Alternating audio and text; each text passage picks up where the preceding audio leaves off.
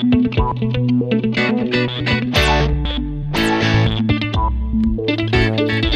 um drop de notícia, nem um clarão de entretenimento. Estou numa sala sem porta e para onde quer que eu me vire, dou com as ventas no jogo do Game Pass.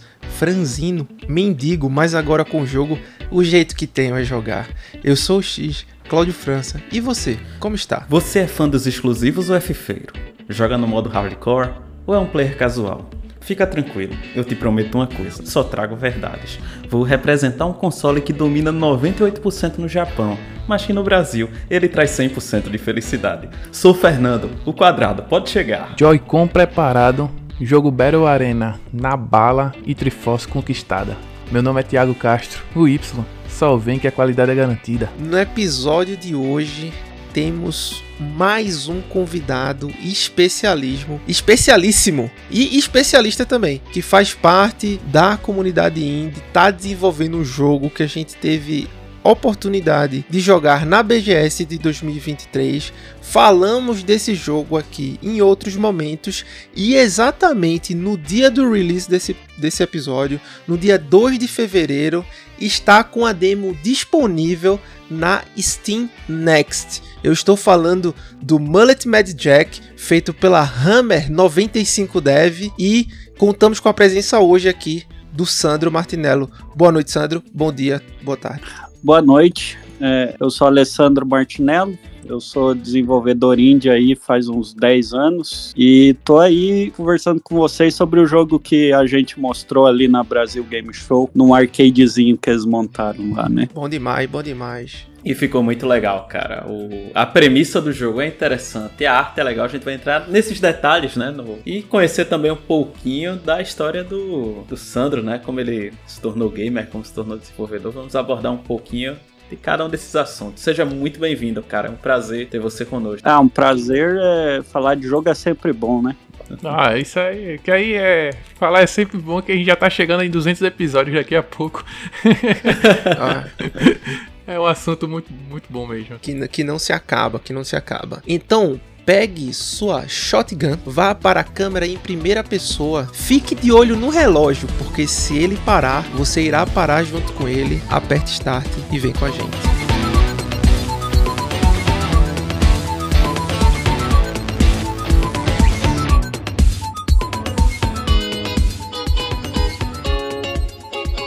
Vamos lá, pessoal. Notícias da semana, aquela parte que vocês tanto apreciam. A gente traz aí o que de recente ocorreu. Mas antes, não se esqueça aí, por favor, né? Curta, compartilhe. É a nossa moeda virtual aí pra gente atrair é, a atenção, né? De pessoas tão relevantes quanto Jim Ryan quem sabe aí, né? E já, antes também disso, né, falar que se você quiser, por algum motivo, a gente não recomenda, mas vai, vai que você quer pular e já ir direto pro, pro episódio.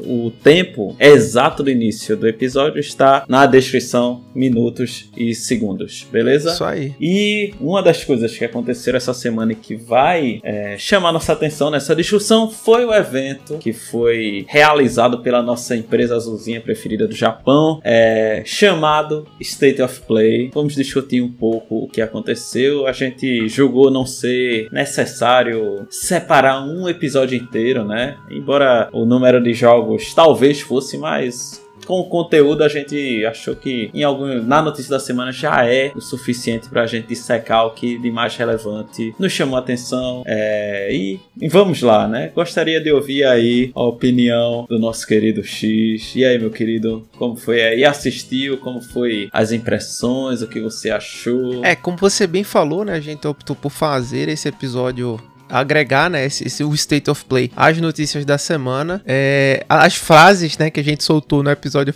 passado sobre Death Stranding 2 e um possível é, showcase caiu por terra, né? Caducou muito rápido porque a Sony, antes de chegar é, até o próximo episódio já comunicou que realmente iria ter, então aqueles rumores eram verdades, né? Apesar da grande maioria não ser. E é sobre eles, é sobre esses jogos que a gente vai falar aqui hoje, né? Que eu acho que vale a pena aí uhum traçar os próximos passos, né, da Sony uhum. e ver analisar se ela tá no caminho certo ou não. Ok, vou começar perguntando algo, assim, já para ver assim como tá o seu humor em relação ao evento. Uhum. Algum ponto positivo que você gostaria de destacar, assim, algo que realmente chamou a atenção pra gente é, focar nesse início de conversa?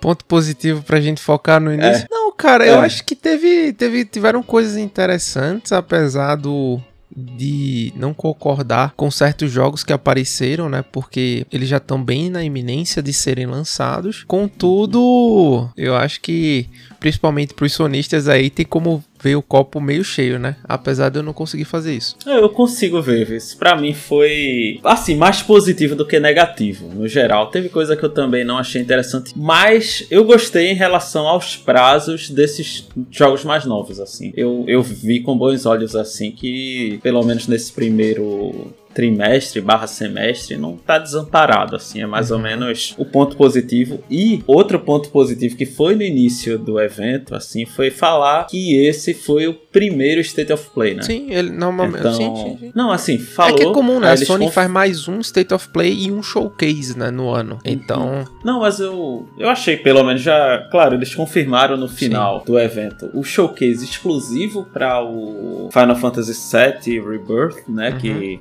vai ocorrer ali perto da acho, semana que vem. Então, é, e o jogo para lançar dia 29, né? É, no ano bissexto. É, no ano bissexto fazer essa, esse, essa pegadinha, né? É só homenagem. Cara, mas eu achei bizarro a Sony não ter mostrado Final Fantasy VII Rebirth ontem, né? No, no caso, no dia 31 de 1 de 2024. Por quê? Uhum. Porque no dia 31, Final Fantasy completa seu 27 aniversário. Ou seja, uhum. era o aniversário do Final Fantasy no dia e ele sequer ganhou um espaço dentro do showcase da Sony. É porque eu acho que eles eu concordo com você nesse aspecto, mas eu acho que eles vão mostrar nesse não, próximo showcase. Tudo bem, cara, mas eu acho que o aniversário, principalmente de um jogo que hoje, em 2024, uhum. é o uhum. core da Sony, uhum. pagou para isso, tá ligado? E ela não deu, eu acho assim, a devida atenção aos fãs, enfim, que naquele, naquele aniversário ali rece... poderia, ter poderia feito algo Ela mais, né? preferiu jogar para frente, acho que vai sair a demo, mas também aí ficou muito óbvio, entendeu? Eu perdeu a oportunidade, na realidade, na minha opinião. Eu não sei, né? Eu acho que um showcase dedicado só para esse Final 7, talvez as pré-vendas aí não estejam estejam é, Já com tá em pré-venda? nível no site da PlayStation 349 reais uhum. e 99 centavos, mas não conta com a função Smart Delivery, né? Olha aí. pelo, pelo menos não com esse nome, né? Vamos ver, né? Talvez isso seja um motivo de, não sei, né, de fazer um showcase exclusivo para tentar atrair mais o público-alvo e convencer, né, a adquirir uhum. esse jogo, né? Mas passando né, do, do, do Final Fantasy né, para o que realmente foi apresentado no evento, a gente teve. 15, né? É, tirando. Tem o outro jogo do Kojima que não ficou. Mas foram 16 jogos, pelo que eu tô vendo aqui que foram abordados. Alguns não valeria muito a pena entrar em, em tanto detalhe, porque não é minha vibe. Acho que também não é a tua, né? Mas vale a pena pra Mas... comentar, pra... vai que alguém se interessa aí pelo jogo, né? Mas vamos falar, eu vou, vamos falar um pouquinho na ordem que claro. foi citado, porque eu achei que foi legal. Eu gostei da, assim, do formato, do tempo, assim, eu achei que ficou bem gerenciado, sabe? Tu achou, cara? Eu achei que uns jogos ficaram com muito, outros jogos ficaram com pouco. Eu, eu acho que não foi bem distribuído a questão do, do tempo, tá ligado? É. Isso aí ficou completamente desproporcional. Tipo, o Death Stranding teve muito tempo de tela, Helldivers também teve muito tempo de tela, enquanto outros, tipo, tiveram quase nada. Ou por não quase demandar, nada. realmente precisar ter algum muito tempo, mas assim, na composição eu acho que ficou desbalanceado os times, né? Ah, eu gostei, eu gostei da distribuição. Mesmo você é, falando o comentário adequado, porque realmente a distribuição foi meio assim. Alguns jogos 6, 7, 8 minutos, outros jogos 30 segundos. É Mas sei lá, conseguiu prender minha atenção. É, é, por isso que eu acho que eu gostei, assim. E começou com Helldivers, que eu vou. Não é o tipo de jogo que eu gosto, assim, que eu vou focar, um cooperativo, né? Com aquele. É, aquela parte de, de, de, armas. Realmente, um tipo. Um, outra opção, vocês conhecem, né? O Helldivers é outra opção para jogo aí online de. Em, terceira pessoa, né? Que a Sony não consegue fazer jogo em primeira, né? Impressionante. Aí tem que mudar o jogo dos caras até. Só acho que só Destiny, né? Mas Destiny também foi comprado muito. Já feito é, assim. Já foi né? comprado feito assim. Uma das coisas que eu acho que é um ponto negativo desse jogo, que ele tem aparentemente um que co-op barra serviço, e, e isso aí só o tempo vai mostrar, porque também não foi um jogo que eu entrei muito a fundo. Mas o preço dele, cara, é um jogo que custa 200 reais na loja, preço cheio. É um jogo exclusivo do PlayStation. Porém, é, eu acho ele meio pesado, talvez pela proposta de jogo que ele oferece, entendeu? Pelo que eu tô vendo, ele chega no PC também. Não, tudo bem, mas É. exclusivo nos É, consoles. não, eu tô dizendo. É porque assim, cara, consoles, pra né? esse jogo concorrer com COD, tá ligado? É Concorrer, isso que eu penso, sabe? É difícil, concorrer é difícil. com, com o próprio Destiny, sabe? É complicado, cara. Com The, Uhum. com The Finals, que tá rodando super bem, com o Fortnite, e o cara lá na largada. Com todo mundo, o, né? o cara na largada ter que deixar 200, 200 reais, eu acho que ele tem desvantagens nisso. Mas enfim, é uma política da Sony, né? É uma proposta dela e vida que segue. É, é o tipo de jogo que eu não investiria nesse momento, que deveria vir, talvez como aquele, aquele jogo que entra todo mundo e depois faz microtransação, que eu acho que é, É a, a, estra- é a estratégia pra quem quer angariar uma comunidade online em volta. né? Uhum. Então, depois do Helldivers, veio uma surpresa, é, nessa, vou usar essa, essa palavra, que foi o Stellar Blade, né? Hum. Que fica, ficou muito parecido, assim, com... Nier. É um ficou muito parecido com Nier Automata, que é um jogo que tem uma base muito forte Sim. de, de fãs, então meio que se tornou um pouco uma mistura de, do- assim, um pouco, eu vou falar por cima, né, do, do Nier Automata, mas é, a gente tava tirando onda com Kill la Kill, Sim. né, assim, de, com a questão, por causa da- das vestimentas da, da personagem que chamou a atenção na internet aí, Sim, né, da, da, sensualização da, da, da personagem. E um- ainda seria um, um eufemismo chamar sensualização. É uma ultra, né? Sensualização. Sim. É, cara, os caras pegaram pesado nesse jogo. É, e assim, a, princípio me lembrou muito Nier Automata. Uhum. Tentando correr, pegando um pouco, claro, né? Aquela que a perspectiva mais das câmeras, é, que eu acho que tá, são atuais, né? Sim. Aquela postura meio que 3D assim. Uhum. E já tem data de lançamento, que é o dia 26 de abril. E assim, o jogo tá perto de sair, né? Considerando esse aspecto, com a qualidade gráfica que chamou a atenção e eu achei assim um, algo positivo, né? Do, do ponto de vista desse lançamento, tá nessa, nessa janela, assim, né? De, nesse espaço, sabe? É, de tempo. Gostei da temática, não sei se eu compraria, mas eu achei uma opção interessante aí pra, pra o Play 5, sabe? Uhum. E tu, alguma sugestão? Alguma opinião? Cara, eu. Assim. Eu acho que acho que é um jogo interessante, tá? O que me incomodou bastante, eu não sei se foi parte do trailer ou se foi do Uhum. jogo em si, é que, por exemplo, ela dava um, um ataque de baixo pra cima e voava sobre o inimigo. Aí, tipo, uma, tinha como se fosse uma, é, uma animação em torno desse golpe. Uhum. Aí ela rasgava o cara, Será que vai ser aí outra assim, né? animação. Tipo, não É. era aquele combate dinâmico com poucas animações, entendeu? Porque uma coisa é você chegar lá e finalizar o personagem, tá ligado? É uma Uhum. prática comum e não enfada. Mas aí eu não sei se o negócio vai ficar muito artístico a ponto de impactar aí na gameplay ou no, no hack and slash do jogo, né? É, Eu tô achando que vai pegar o estilo de Nier e aquele combate ele lembra muito, assim, pelo menos eu vendo bem de cima, o Final Fantasy XV, que é bem dinâmico, sabe? Uhum. Então, aquele ali, eu acho que deve ser só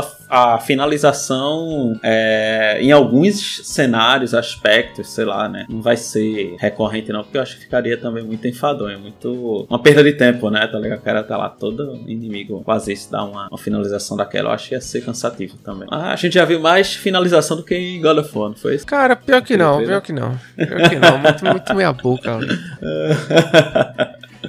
então veio o Sonic Shadow Generations, né? Sonic X Shadow Generations, que me lembrou muito aí o Dragon Ball Z lá, a versão o, o Goku Black, né? Ah, sim. Parece o Soniczinho Black. É o Shadow. É, mas o Shadow, né? O cara eu gostei assim, mas nada assim, honestamente, assim, beleza, né? Tipo, bom, ok, é uma eu não sabia que era uma remasterização. É, ele é assim. Então. Depois de 14 anos, tá vendo? Isso é- talvez seja um tempo bom de fazer. É, cara da Sony, né? Trabalhar com remaster É, aí, apesar mas- que vai ser um jogo que vai sair um. Vai sair pra todo mundo. É. Inclusive, fazer um disclaimer aqui, Uhum. né? Que a gente, como a gente não é jornalista, a gente sempre recorre a portais de confiança aqui pra fazer as nossas Uhum. matérias, né? Montar as nossas pautas baseadas nessas fontes que a gente julga fidedignas. E existe um, um lastro aí entre a diferença de algo postado sobre um evento do Xbox e um evento postado sobre a Sony, né? Que normalmente, apesar de jogos aparecerem de maneira é, inicial, né? Nesses eventos, como foi o caso do Sonic,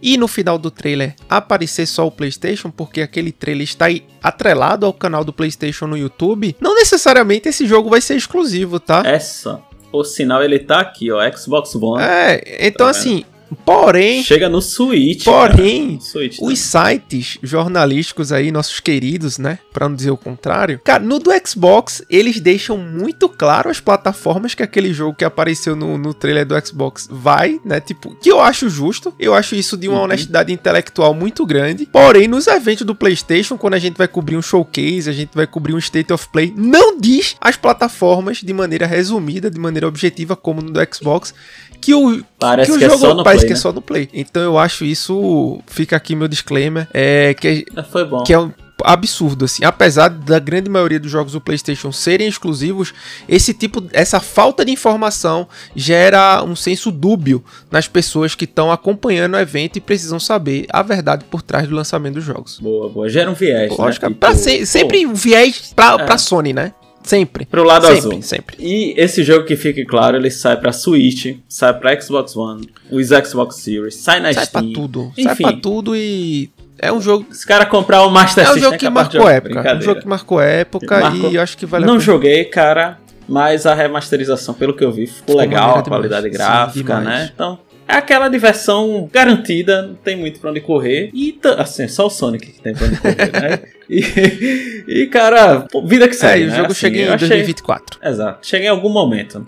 A gente não sabe quando, mas chega. Então veio um que, pra mim, eu não vou jogar. Zenless Zone Zero, vou passar longe. Achei bonito o, o- o gráfico de anime, etc. Mas é, não é o tipo de jogo que eu, que eu que eu vou também, desprender tá minhas ligado? horas ali, né? No... É, e é, da- É. da Royalverse, pô. É a mesma que faz o Genshin Impact. Então, assim, a empresa tá É. nadando em dinheiro e precisa investir. A verdade é essa. Uhum. Então, tá botando a turma pra trabalhar, fazendo jogos até de certa forma parecidos, né, com o que é o core do estúdio hoje. E assim, como eu não passei perto de Genshin, graças a Deus nunca irei passar, né? Então, esse também entra no mesmo no mesmo limbo aí. Na mesma vibe, e parece que é aquele jogo com luta frenética tal. Enfim, não vou entrar em detalhe. Depois veio o Phone Stars. Então, foi Stars que é o que, né? Uma copiazinha de leve. Assim, é, é bem quase nada, né? Que é o Phone Stars, né? Que é aquele jogo da Square Enix. Multiplayer que você joga espuma, né? Fun, né? Que é como se fosse aquela espuma no As cenário. bolhas de sabão, parece, né? é, parece só um pouquinho com Splatoon, cara. Assim, é aquele. Assim, a temática, né? Não porque o, o- realmente o questão de, de música, de trilha sonora, da, do, do skin, da, da cosmética é diferente. né? Isso aí a gente. O mapa é diferente, Uhum. embora tenha suas semelhanças, né? Mas a gente brinca que, que o jogo é devidamente inspirado na, nessa temática do Splatoon de conquista é, da diária ali, né? Uhum. E, enfim, né? Também chegando essa essa semana, 6 de fevereiro, né, Isso. após o lançamento do nosso episódio, ele tá disponível. Então, sem comentários também. Cara, eu vou dizer é uma- um ponto aqui que é que os nintendeiros de plantão, os nintendistas aí não vão se importar tanto com esse jogo, entre aspas, copiar, né, o Splatoon, porque a diferença desse jogo pro Power World vai ser que ele não vai fazer sucesso. Aí a Nintendo só fica preocupada com Aí, quem faz. aí fica quieta, né? Rapaz, isso é verdade, viu? E assim, né? É aquele, aquele joguinho que. Eu, eu achei que ficou bem feito, ah, visualmente falando. É. né? A, a trilha sonora achei legal também, mas também esse multiplayer assim não. Eu corro dele. Aí tu viu Dave the Diver? Eu vi o, ba- o base, né? Eu vi o jogo base e vi a expansão ontem no evento, sim. Cara, assim, é, não foram divulgados detalhes. Assim, o único fato, né, do, do Dave the Diver, ele mostrou ali, né, é, o iniciozinho do jogo, ele ali perto é, do restaurante Uhum. e tal, né, ali na embarcação. Do nada aparece saindo do mar ali o, o bichão, É, né? o God. O Godzilla. E eu não faço ideia de como é que eles vão juntar o Godzilla nesse the Um kaiju, né? Um assim. kaiju. Cara, então, boa sorte pra galera, assim. Eu sei que uma coisa é, esses caras estão tirando onda no aspecto de, de, de- de parceria, né? Já fizeram aquela com o Dread, né? Então, então assim, né? Estão expandindo essa, esses horizontes e eu acho que se estão fazendo com Godzilla, então não vai parar por aí não. É, então, eu até procurei se, essa, se esse conteúdo adicional vai chegar no Xbox, não achei em nenhum lugar assim com clareza aqui a ponto de assumir esse compromisso com vocês, né? É um conteúdo adicional onde vai trazer o Godzilla para dentro do jogo, como o Fernando falou. Não tem grandes detalhes, mas também tá às portas, né? O, é, esse conteúdo vai chegar em maio e assim ficou muito legal. O Godzilla se encaixou bem dentro do é, dentro do cenário e a Sony sempre inovando aí, né? Comprando DLC. cara, eu acho isso é, estapafúrdio, cara. É ridículo demais. É, é, meu, na boa, assim. É um negócio que. Então, cara, mas é, mas é. Enfim. É, a gente não sabe questão de preço, né? Eu acho. Não sabe tem nada. nada. Sabe que tem um Godzilla. Sabe que vai ter um Godzilla. Uhum. Pixel art aí legal. Bem bacana. Quem gostar, quem gostar e quem gosta de, de David Diver certamente vai, vai adquirir essa expansão. É, teve um jogo chamado V-Rising, que é, é assim, chega é, nesse ano ainda, não tem uma data marcada. Ele já foi um joguinho da Steam, não conheço nada, não joguei muito. Uhum. É, assim, então não tenho muito o que falar dele, não. É um jogo que, mais ou menos aí, quase dois anos após né, o seu lançamento na Steam, vai chegar é, nos consoles com exclusividade pro PlayStation 5. Esse jogo não conhecia e, enfim, né? Se chegar para comprar, vai ser mais difícil ainda pra conhecer. e... e vai chegar, pode ter certeza. e assim, aí depois veio um, um, uma surpresa. De, em que aspecto, né? Veio o Silent Hill The Short Message, que foi um, assim, é um título baseado naquela franquia que a gente conhece, é extremamente icônica, renomada, exato, que é o Silent Hill. Então colocaram o jogo é, em primeira pessoa, né, com a exploração, a visão, aquele sustinho para andar no, nos, corredor, no, nos corredores lá, tentando escapar, tentando fugir, né? uhum. né? E assim, a, acho que a, a, grande surpresa desse jogo foi que ele esteve disponível para baixar logo após o evento. Uhum e de forma gratuita. Então, deve ser. É, é, como se fosse um. Eu, pelo que eu entendi, um prólogozinho, né? Deve ser aquele. É, só confirmar. Só, isso eu, eu, posso ver rapidinho. Qual o tamanho desse prólogo? Dois, duas horas. Eu imagino que seja. Tu viu? Confirmei aqui no How Long to Beat. Duas horas a história principal, duas horas o principal mais extras e duas horas o completo de tudo. Ou seja, o jogo não tem nada além daquele corredor para você terminar. Exato. E o sustinho para você Tomar. ter hora outra, O famoso né? Silent Hill chama no privado. e é aquele, é aquele prólogo, né? Os caras botaram aí é, surpresa positiva, mas não porque eles sejam bonzinhos, né? Porque também é, eles falaram o quê, né? Que tá chegando o remake aí do Silent Hill 2. Um dia vai chegar. Em 2024, né? Ainda em 2024. Rapaz, ficou esse ficou, ano, foi? Ficou esse ano. Pronto. Assim, esse ano ainda falta muita coisa, né? Uns 330 dias aí, mas... É, não, e podem mas... chegar no final do ano e eles também falarem, ah, vai ficar, tá ligado pro... É, mas o que é que você achou do remake desse 2, hein? Cara, eu, eu ainda espero mais coisa, tá ligado? Porque eu, eu já vi umas notícias falando que ele vai tentar virar mais é, do ponto de vista cinematográfico, tá ligado? Um, algo mais uma historinha do que necessariamente um jogo de survival, tá uhum, ligado? Como então isso uhum. eu acho que a gente tem que ver. É, e tem que ver quando eles falarem mais detalhes, né? Porque botaram um trailerzinho de um minuto, a câmera ali em terceira pessoa às vezes, Sim. né? Às vezes over the shoulder. Uhum. É, então, assim, ah, os inimigos. Não, não, teve assim uma. como precisar muito mais do que isso, sabe? E, e você, alguma? Não, eu acho, eu, eu não tinha visto ainda essa questão do um para um ou não, né? Se ele deixar a questão mais cinematográfica, talvez é, tenha um downgrade aí na dificuldade, o que uhum. também não é nenhuma surpresa, né, tendo visto os últimos títulos. Só que, assim, traçando as devidas, devidas comparações como a gente faz com o Resident Evil 2, né, que tem uma engine muito boa, parece uhum. que a Konami não teve tanto refino assim não, sabe? Tanto apreço em fazer um remake desse jogo. Engraçado que é, ele foi feito aqui em Unreal, né, pela, junto, em, uhum. num collab com a Blobber, que faz jogos bons, The Medium, é um caso que a gente sempre traz aqui aqui, mas eu não senti da parte gráfica algo que eles. Algo tão refinado. É, porque né? o jogo ele não é mundo aberto. Ele é extremamente linear. Ele tem uma questão de você focar muito no que é, o diretor quer mostrar ali, né? A direção de arte quer uhum. trazer para você. E ainda assim, e também não se tinha pressa. Assim, apesar de ter um. Ninguém tá cobrando. Tava, né? Tinha uma co... tá. Tem que sair assim. É, tinha uns 4, 5 gatos pingados que acham que representam toda uma comunidade. Mas não era um jogo assim que a turma tava ansiando, tá ligado? Pelo jogo. Uhum. Então, pô, velho, não sei se.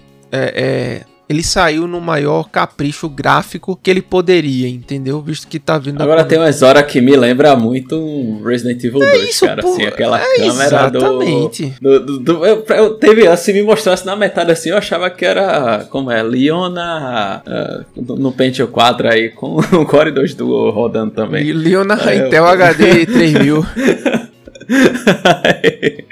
sério, cara, sério. Aí, aí o cara vê assim, você tá, é, tá. Focou no ponto interessante. Parece assim que falta um pouquinho de esmero. E, mas eles botam que foi capturado no console, né? Então, na teoria.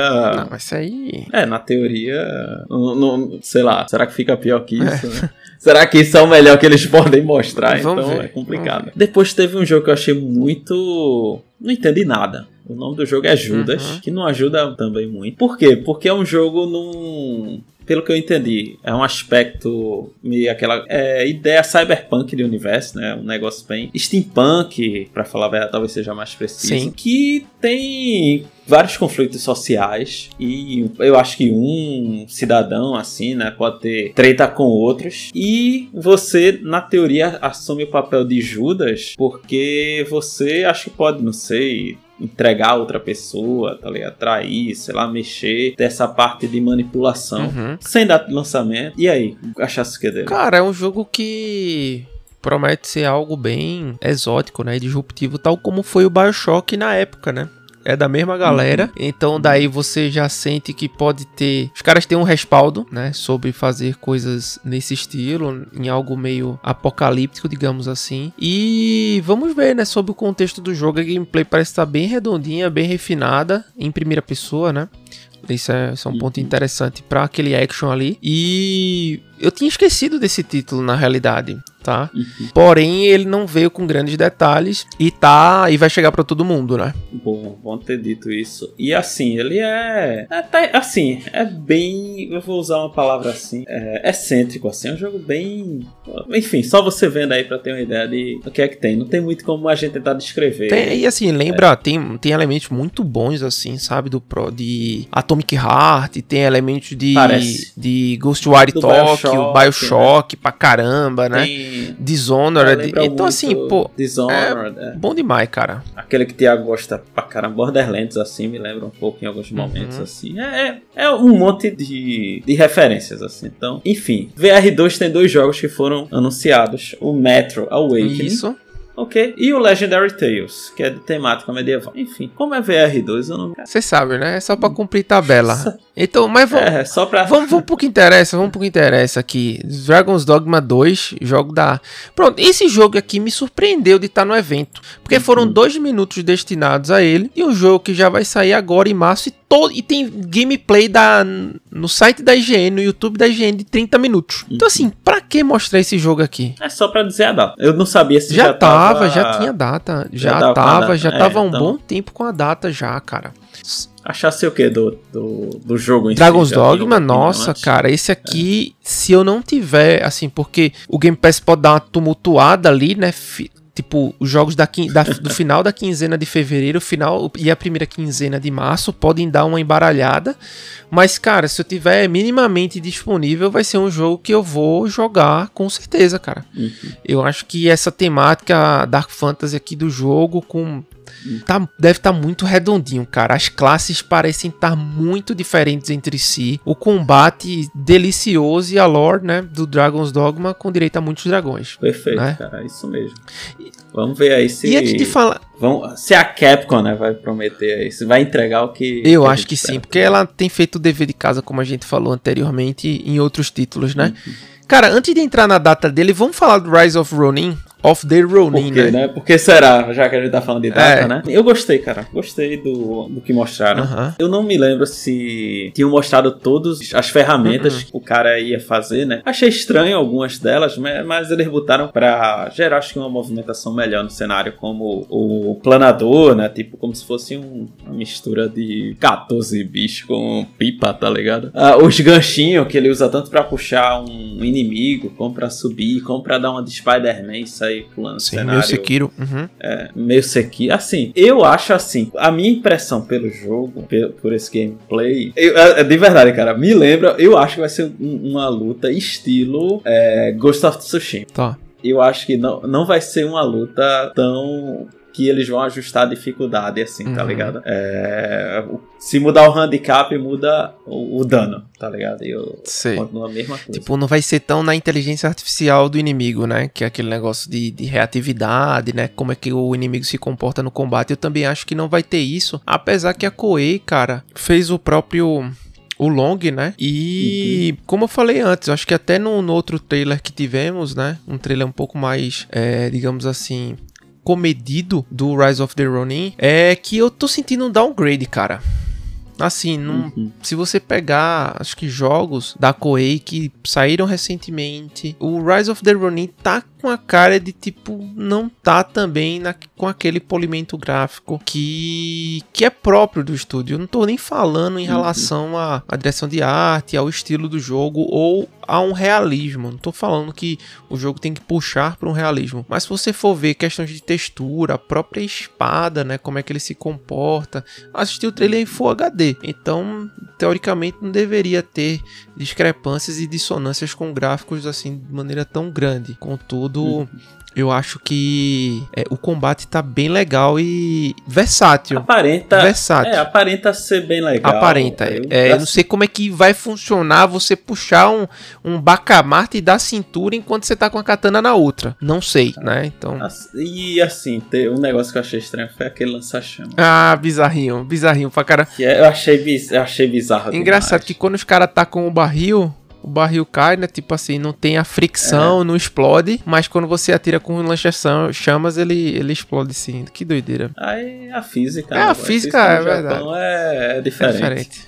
E assim, cara, é, eu acho que o combate não vai ser tão, tão pegado assim. Eu, eu vi o combate pra mim é Ghost of Tsushima com. Puro e simples. É, com algumas é, alterações pra não dizer que é o mesmo, tá ligado? Com- É, são estúdios bem diferentes, né? Eu acho que só a prática vai poder dizer isso.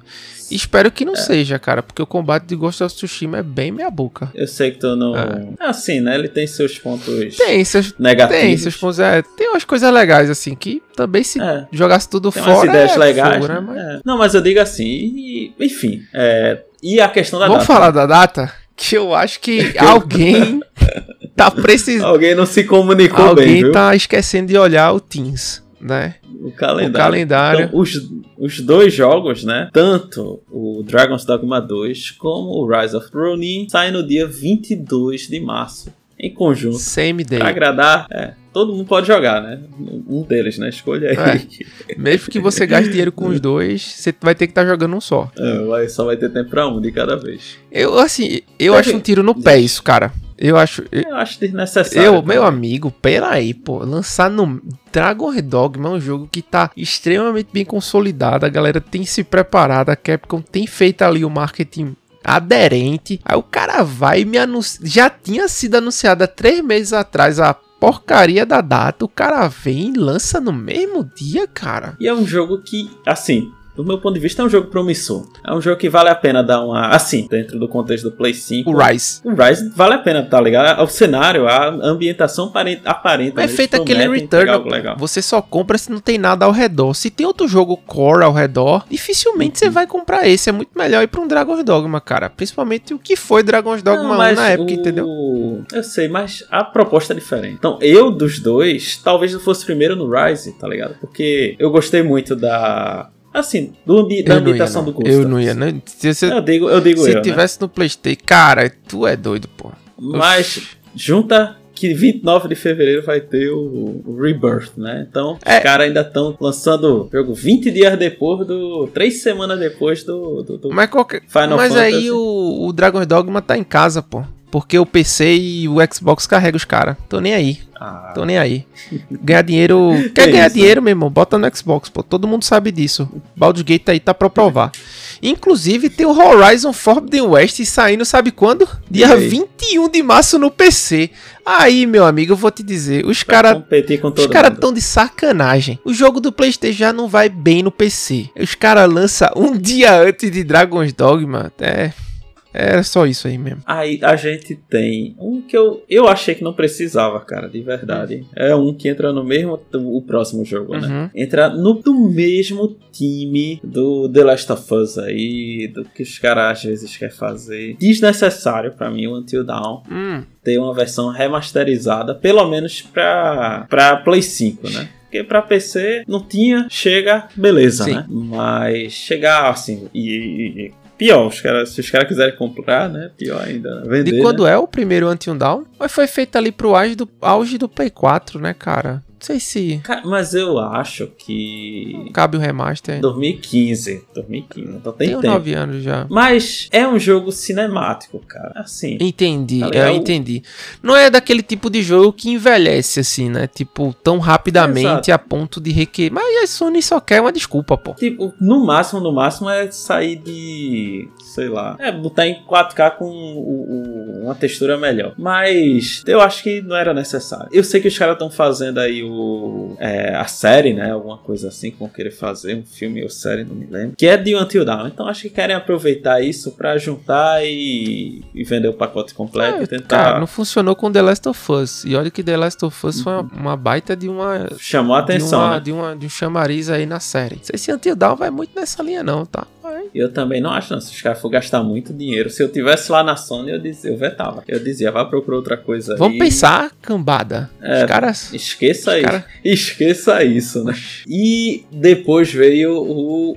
Vou chamar assim, o último anúncio, penúltimo, né? Da noite. Entrou no palco o nosso melhor japonês ambidestro, que não sabe falar inglês, do Japão. O cara joga dos dois lados aí, né? Uhum. Na, na esquerda lá pela Xbox, aí correu, tá na direita lá com a Sony. E ele anunciou o Death Stranding 2 com o, subtítulo ali On the Beach, que é na praia. Que assim chamou minha atenção, né? Porque eu tive a coragem, a ousadia, a, a, a capacidade prática de jogar o Death Stranding 1. E Assim, a pessoa entende que pelo menos o jogo não é, é no mesmo ambiente, né? Então ele, ele expande agora, ele pega o problema que se tinha ali no. Um mini spoiler, né? É o mini problema que estava nos Estados Unidos e ele agora vai pra uma região totalmente nova. Então isso eu acho positivo, tá ligado? Que voltar e ficar no mesmo ambiente, sabe? Então é a gente não tem o que saber o que vai aparecer, com exceção que tá no trailer ali. E, assim, tem umas coisas que é muito bizarra, tá ligado? Dentro desse, desse universo de Death Stranding. E ele faz isso de propósito. Então, é, não tem muito o que, o que questionar. Eu achei interessante, cara. Eu achei interessante esse trailer. É, não fiquei doido pra jogar no lançamento, até porque não tem data. Provavelmente só vai ser metade do ano que vem, por aí. Sim, tem, tem um ano, né? 2025. É, tem um ano. Mas eu acho que deve sair depois pra todo mundo. É um jogo que não vai. Assim, se tiver uma exclusividade, deve ser só temporal, né? Alguns meses. Pro, E. pro console. É, mas. É. É, pra console, né? Mas eu acho que não vai ter, assim, a. De, de longo prazo, não, né? Vai poder jogar em qualquer lugar depois. E. Tirando o Switch. E assim, né? O. Eu gostei, cara, gostei. Eu, cara, assim, nada declarado desse jogo. Inclusive, eu não sei se tu achou ele. Tu achou ele mais mal feito do que o anterior? Não, porque eu acho que como mudou o cenário, aí, tipo, pegou meio que aqueles desertos, aquela região. Mas eu assim. falo do, do, do design do personagem mesmo, a caracterização. Eu acho que teve A- uma mudança, a assim. parte do bebê ali, eu achava o bebê do, do outro mais bem feito, sabe? Do primeiro, no caso. Não, eu achei, eu achei que muita coisa tá mantida. Se mudou os aspectos, eu acho que foi de idade, tá ligado? Eles tentaram botar, acho que uma, uma expressão diferente, mas não por causa do, do personagem, mas eu acho que do contexto do tempo entre os eventos. Uhum. Entendeu? Não foi. Eu achei normal, assim. Achei a mesma, a mesma qualidade em geral. Algumas coisas tinham uma qualidade gráfica melhor. Achei muito bizarro aquela parte da guitarra, tá ligado? Uhum. Bizarro demais, assim. Mas é. Tem jogo que é assim, né? O cara vê não... e acha que tá sonhando, acha que tá. é... que parece que trocou de canal e tá vendo filme de ficção científica, alguma coisa totalmente diferente. Foram 10 minutos, cara, de Death Stranding, pra ter ideia, né? E aí depois o Kojima tava lá né? Continuou é, tentando dar aquele sorrisinho amarelo do lado do Herman Host, que era o, é o novo presidente né, do, do PlayStation Studios. Achei ele meio travado assim, mas tudo bem. Totalmente. E parecia que o cara não sabia o que tava fazendo assim, né? É, é, é, é, parecia, sei não. E ele terminou falando que tá desenvolvendo um jogo, que é um jogo de. É, vou resumir, é um Metal Gear Solid de novo, assim, né? Só que um jogo e filme ao mesmo tempo. Então é algo louco, é algo. Ou seja, nível Kojima vai vender o filme mais caro da história. Talvez seja, depende, cara. Depende de quantas horas esse filme dure. Não, tô... não, mesmo que seja, vai ser aquele filme Tu tá falando pra dividir pelo tempo, o valor pelo. É pra dividir pelo tempo. Assim, porque se for 300 conto, mas forem 30 horas de filme. Eu, eu aí... acho improvável. Nem Death Stranding tem 30 horas. Death Stranding tem o quê? 10, 12? Tem, tem por tem... aí. Não, não. Pera, pera aí, pô. Tu também tava calhando. É o cara, mas o cara anda pra caramba, né, velho?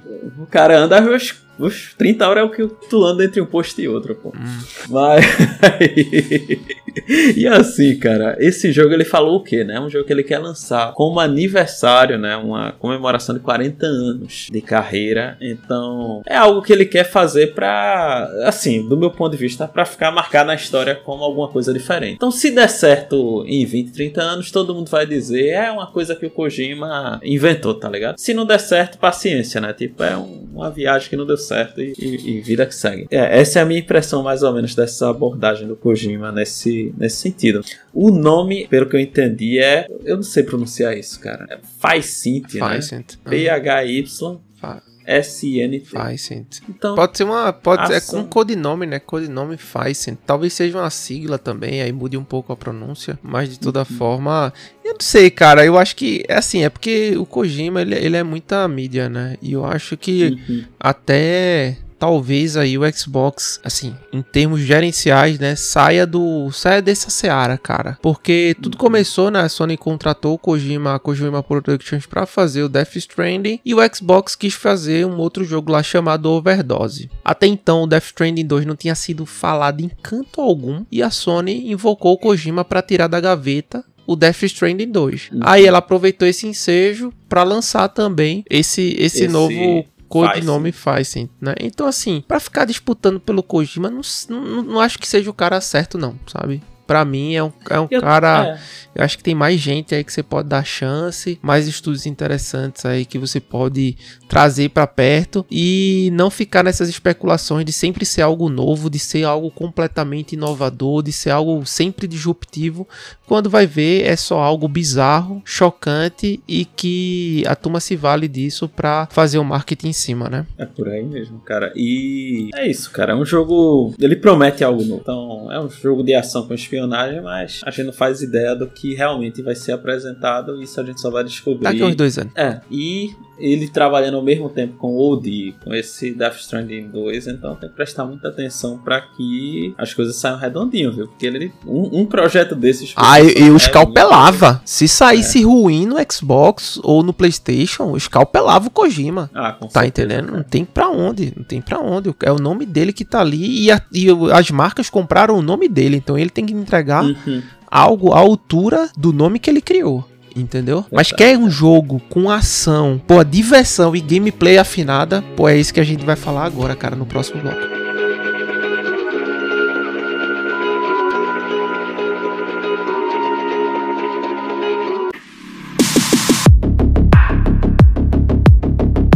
A gente sempre começa aqui perguntando, Sandro, de onde surgiu a sua, a sua carreira gamer que culminou no seu projeto aí, no seu mais novo projeto, né? Mas para chegar até, até o Mullet Mad Jack, teve uma longa jornada aí, sem dúvida alguma. Então conte pra gente como ela começou, qual foi o seu primeiro console, o, o seu primeiro console é, e os seus consoles ao longo da sua vida lhe impulsionaram a, enfim, comprar e seguir uma carreira acadêmica voltada para a área de jogos também. Conte aí pra gente. Então, é, eu nasci nos anos 80. Quando eu era muito pequeno, meu pai comprou para mim um Atari, uh, aquele de segunda geração, que já era mais parecido com o Nintendo, né? o uhum. 7200, se eu não me engano o nome. E, e daí eles, segundo eles, eles que ficaram jogando e eu chorando querendo controle. Nunca me deram. Acho que eu não entendia nada também, né? Não entendia nada, acabou ficando para eles o console. Uh, daí o meu primeiro console, de fato, que eu me lembro, é, é daí já o Master System, da Tectoy. Tu se lembra mais ou menos a idade? Alguma... É, quando Qual? eu tive o Master System, eu já tinha ali meus 5 anos de idade. Daí eu já, já conseguia entender mais ou menos o que estava uhum. acontecendo na tela, né? Uhum. Era mais fácil de entender que o Atari também, né? O Atari ah. era uma coisa meio descritiva, né? Eu lembro da, de uma prima minha jogando um jogo de esconde-esconde no Atari e ela tinha que me explicar o que, que era pessoa, que, que aquilo era uma casa. Era tudo bem bem abstrato, né? Já o, já o Master System não, né? As coisas pareciam o que tinham que parecer. Então, então foi muito mais legal quando eu tive o contato com o Master System. Né? Uhum. Depois dele, daí a Tectoy uh, pegou forte e trouxe o Mega Drive já no começo, né? Uhum. Uh, então eu. Uh, meu pai trabalhava em loja de móveis, então ele conseguiu um preço melhor e eu já tive o Mega Drive com o Altered Beast ainda antes do Sonic, lá no comecinho mesmo. E já pirei também, né? Joguei o Altered Beast, eu joguei um monte ali no começo, era muito impressionante pra época, né? Muito, muito. Uhum. E, e, depois disso, daí eu conheci o Sonic pelo Master System, porque teve um outro modelo Master System que via com Sonic na memória, que meu primo tinha, né? E daí eu me amarrei horrores em Sonic, comprei o Sonic 2 pro Mega Drive e foi o jogo que eu mais joguei, assim, no Mega Drive. Foi Esse Sonic, Sonic do 2. Master System, ele é sensacional, velho. Não, é, a galera ali, a galera caprichou no, no First Party ali, viu, velho? Esse... É, eu não sei se ele é uma coisa que a Tectoy fez só no Brasil, ele vinha na memória do. Uh, e, e, eu tenho a impressão também que ele era um porte do, do Sonic feito pro era portátil lá, né? Ele, ele era. Ele era um, um porte do, do, do, do, portátil, né? Pra, pra o Master System. Era um jogo muito bom. Eu, Sim, eu lembro que terminava feito. com um dirigível, né? O Robotnik ficava num dirigível e era muito legal o jogo todo, essa versão do Master, né? Daí quando eu, eu consegui o Sonic 2, eu nem conhecia o 1 ainda. Comprei o 2 logo de cara e explodiu a cabeça, porque era muito melhor ainda. Né? Era a melhor música da época, era muito show o som do Mega Drive era muito gostoso, aquele tipo de música que o Mega Drive fazia, né? Ele Sim. tinha o shape de som pior que o Super Nintendo, mas, mas tinha um estilo próprio muito legal, né? Os jogos também eram mais dark, né? Porque não tinha que seguir as políticas da Nintendo da época. Exatamente. Uhum, o Family Friend da Nintendo. pois é, daí tinha um monte de jogo bem, bem darkzeira, né? Então foi um console que eu me diverti bastante por causa dessa vibe mesmo dele ser um pouco mais adulto, assim. É, o, o, próprio Altered Beast carrega, né? Esse, é. esse senso aí de Dark Fantasy, é, enfim, que são títulos aí carimbados pra geração, né? Pois é, tem a cara do console mesmo, né? O Altered Beast. Daí, uhum. daí eu tive um hiato, assim, o, de games. Eu desenhava Sonic igual louco, foi uma, um dos motivos que eu virei desenhista. Eu era o desenhista da classe, né? Sim, sim, sim. Eu já passei por isso também. então, daí, daí eu pirava desenhando um monte de Sonic e tal. Daí eu fui mais pros quadrinhos, assim, na, depois que passou a, a febre do Mega Drive. Uhum. Eu fiquei meio num hiato, assim, de jogos. Fiquei uns três anos, acho, longe, um pouco longe de jogos. Sempre de uma forma mais periférica. É, eu frequentava os arcades, né? Então, nessa época era mais curtir um The King of Fighters no arcade do que alguma coisa no console caseiro, né? Nunca me uhum. afastei uhum. de verdade, mas o console caseiro não teve na minha vida por um tempo. Daí veio o PlayStation, daí alguém, um primo meu, é, era, é, ele tinha um pai divorciado e o pai dava uns presentaços para ele, daí ele deu o PlayStation logo em 95, assim. Nossa. aí, aí tá certo, pô. Eu ganhando tá... meu Super Nintendo e já tava ganhando Play 1. o primeiro PlayStation 1 que eu vi na minha vida foi na casa de Fernando em 2014. Ixi, meu Deus, tu é, também tô brincando, tô brincando. Eu acho que eu só um vi Play. Só depois dos anos 2000, né? Não, mas foi na tua casa, Nanda, ali 13 pra cá, 2004, 2005, cara. Foi por aí, cara. Por, por, aí, 10 anos, tá ligado? Do é. release da, do. do... Não, é nessa... maluquice, velho. Do, do... é. Eu acho que tava no Super Nintendo ainda lá. E se é. brincar, eu ainda tava com aquela TV preta e branca, né? E eu ganhei o Play fora. 2, tipo, em 2000 e 2018, tá ligado? É. Final de 2018. então, você vê que a gente entrava muito depois na 2008, geração. 2008, Claudio. O... 2018 não, pô. 2000, 2000, é verdade. É verdade. Calma, calma, é verdade. 2018 foi a 4 Tá inflacionando aí, né? É, mas foi 2008, foi 2008.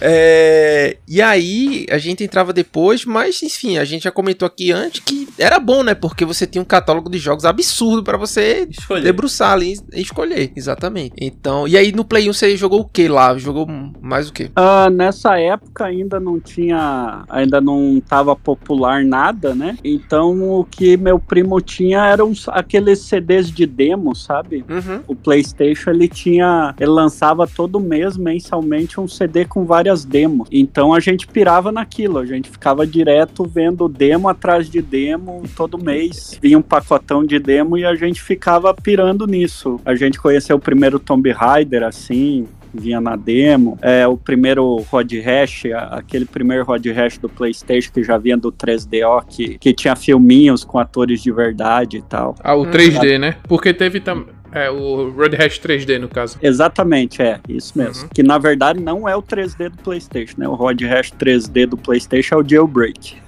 Isso. Porque ele era 2D os bonecos do, do, desse Road Rash 3D. o, e, e, daí, daí a gente pirava porque tinha filminho, né? Com frame rate bom, era, era outra parada, né? Nunca tinha visto aquilo num videogame. E, e mas os jogos eram estranhos ainda, né? Era, foi, um período ali que os jogos tinham pareciam mais feios, né, para mim, que, que tinha aqueles pixel art que tava atingindo o ápice lá já, né, tinha o Donkey Kong Country com, com uma pipeline lá que deixava uma direção de arte muito bonita, né, Sim. Daí uhum, chegava o sim. PlayStation com essa coisa que ainda tava meio Virtua Fighter, né? Tava tudo muito quadrado e esquisito, com aquele pop-up de mesh maluco que ficava derretendo a mesh do, do jogo porque o PlayStation tinha, não tinha um chip que, que um chip muito bom dessa parte de 3D, né? Sim. Então dava um estranhamento assim. O jogo que realmente me vendeu o PlayStation foi daí o Resident Evil 1, que daí ele veio com cenários pré-renderizados. Daí aquilo ali sim explodiu minha cabeça e eu fiquei louco e nunca mais quis saber de, de outro videogame na época. Foi, foi o Resident Evil 1, mas demorou um tempo. Por um tempo era uhum. mais as novidades, assim, de ter um videogame diferente, os filminhos e tal. E daí eu não me interessava em ter o videogame. Só que daí veio o, o Crash Bandicoot, o Resident Evil ali na mesma época. De, foram esses jogos que me convenceram, assim, que a encher o saco até até ter um.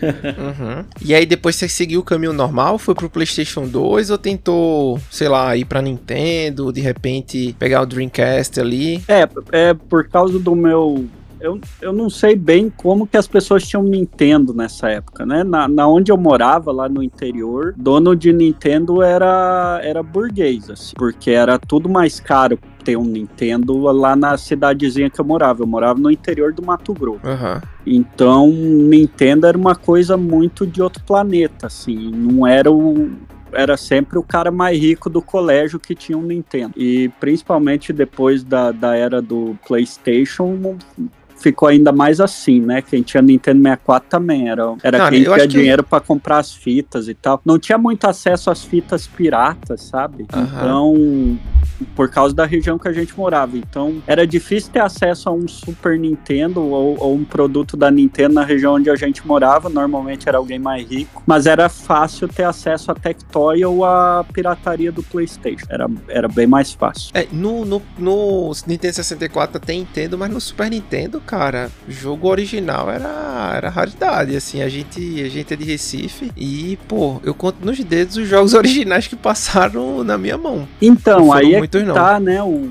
eu acho que por causa que a gente tava longe da Zona Franca de Manaus, hum. não chegava essa cena pirata dos cartuchos pra gente. Entendi. Eu tive, tipo, três jogos de verdade de Mega Drive, que foi os três Natal, assim, foi Mortal, Mortal Kombat 2, é, Fatal Fury 2 e, e o Sonic 2. Foi isso, foi esses três dois aí.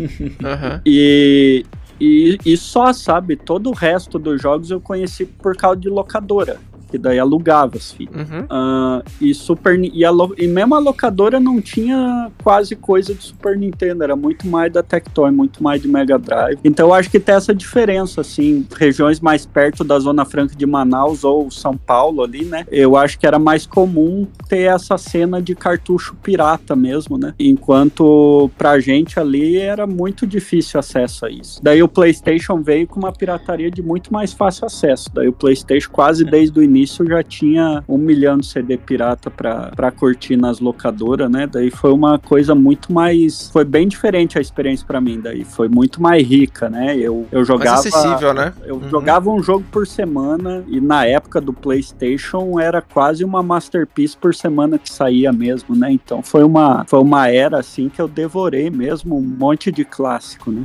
E a gente, e a gente achando aqui que era estratégia da Sony, tá vendo, Nando? O sucesso do videogame aí, ó. O mero acaso da pirataria dos anos 2000, pô. A estratégia foi que não dependeu dela.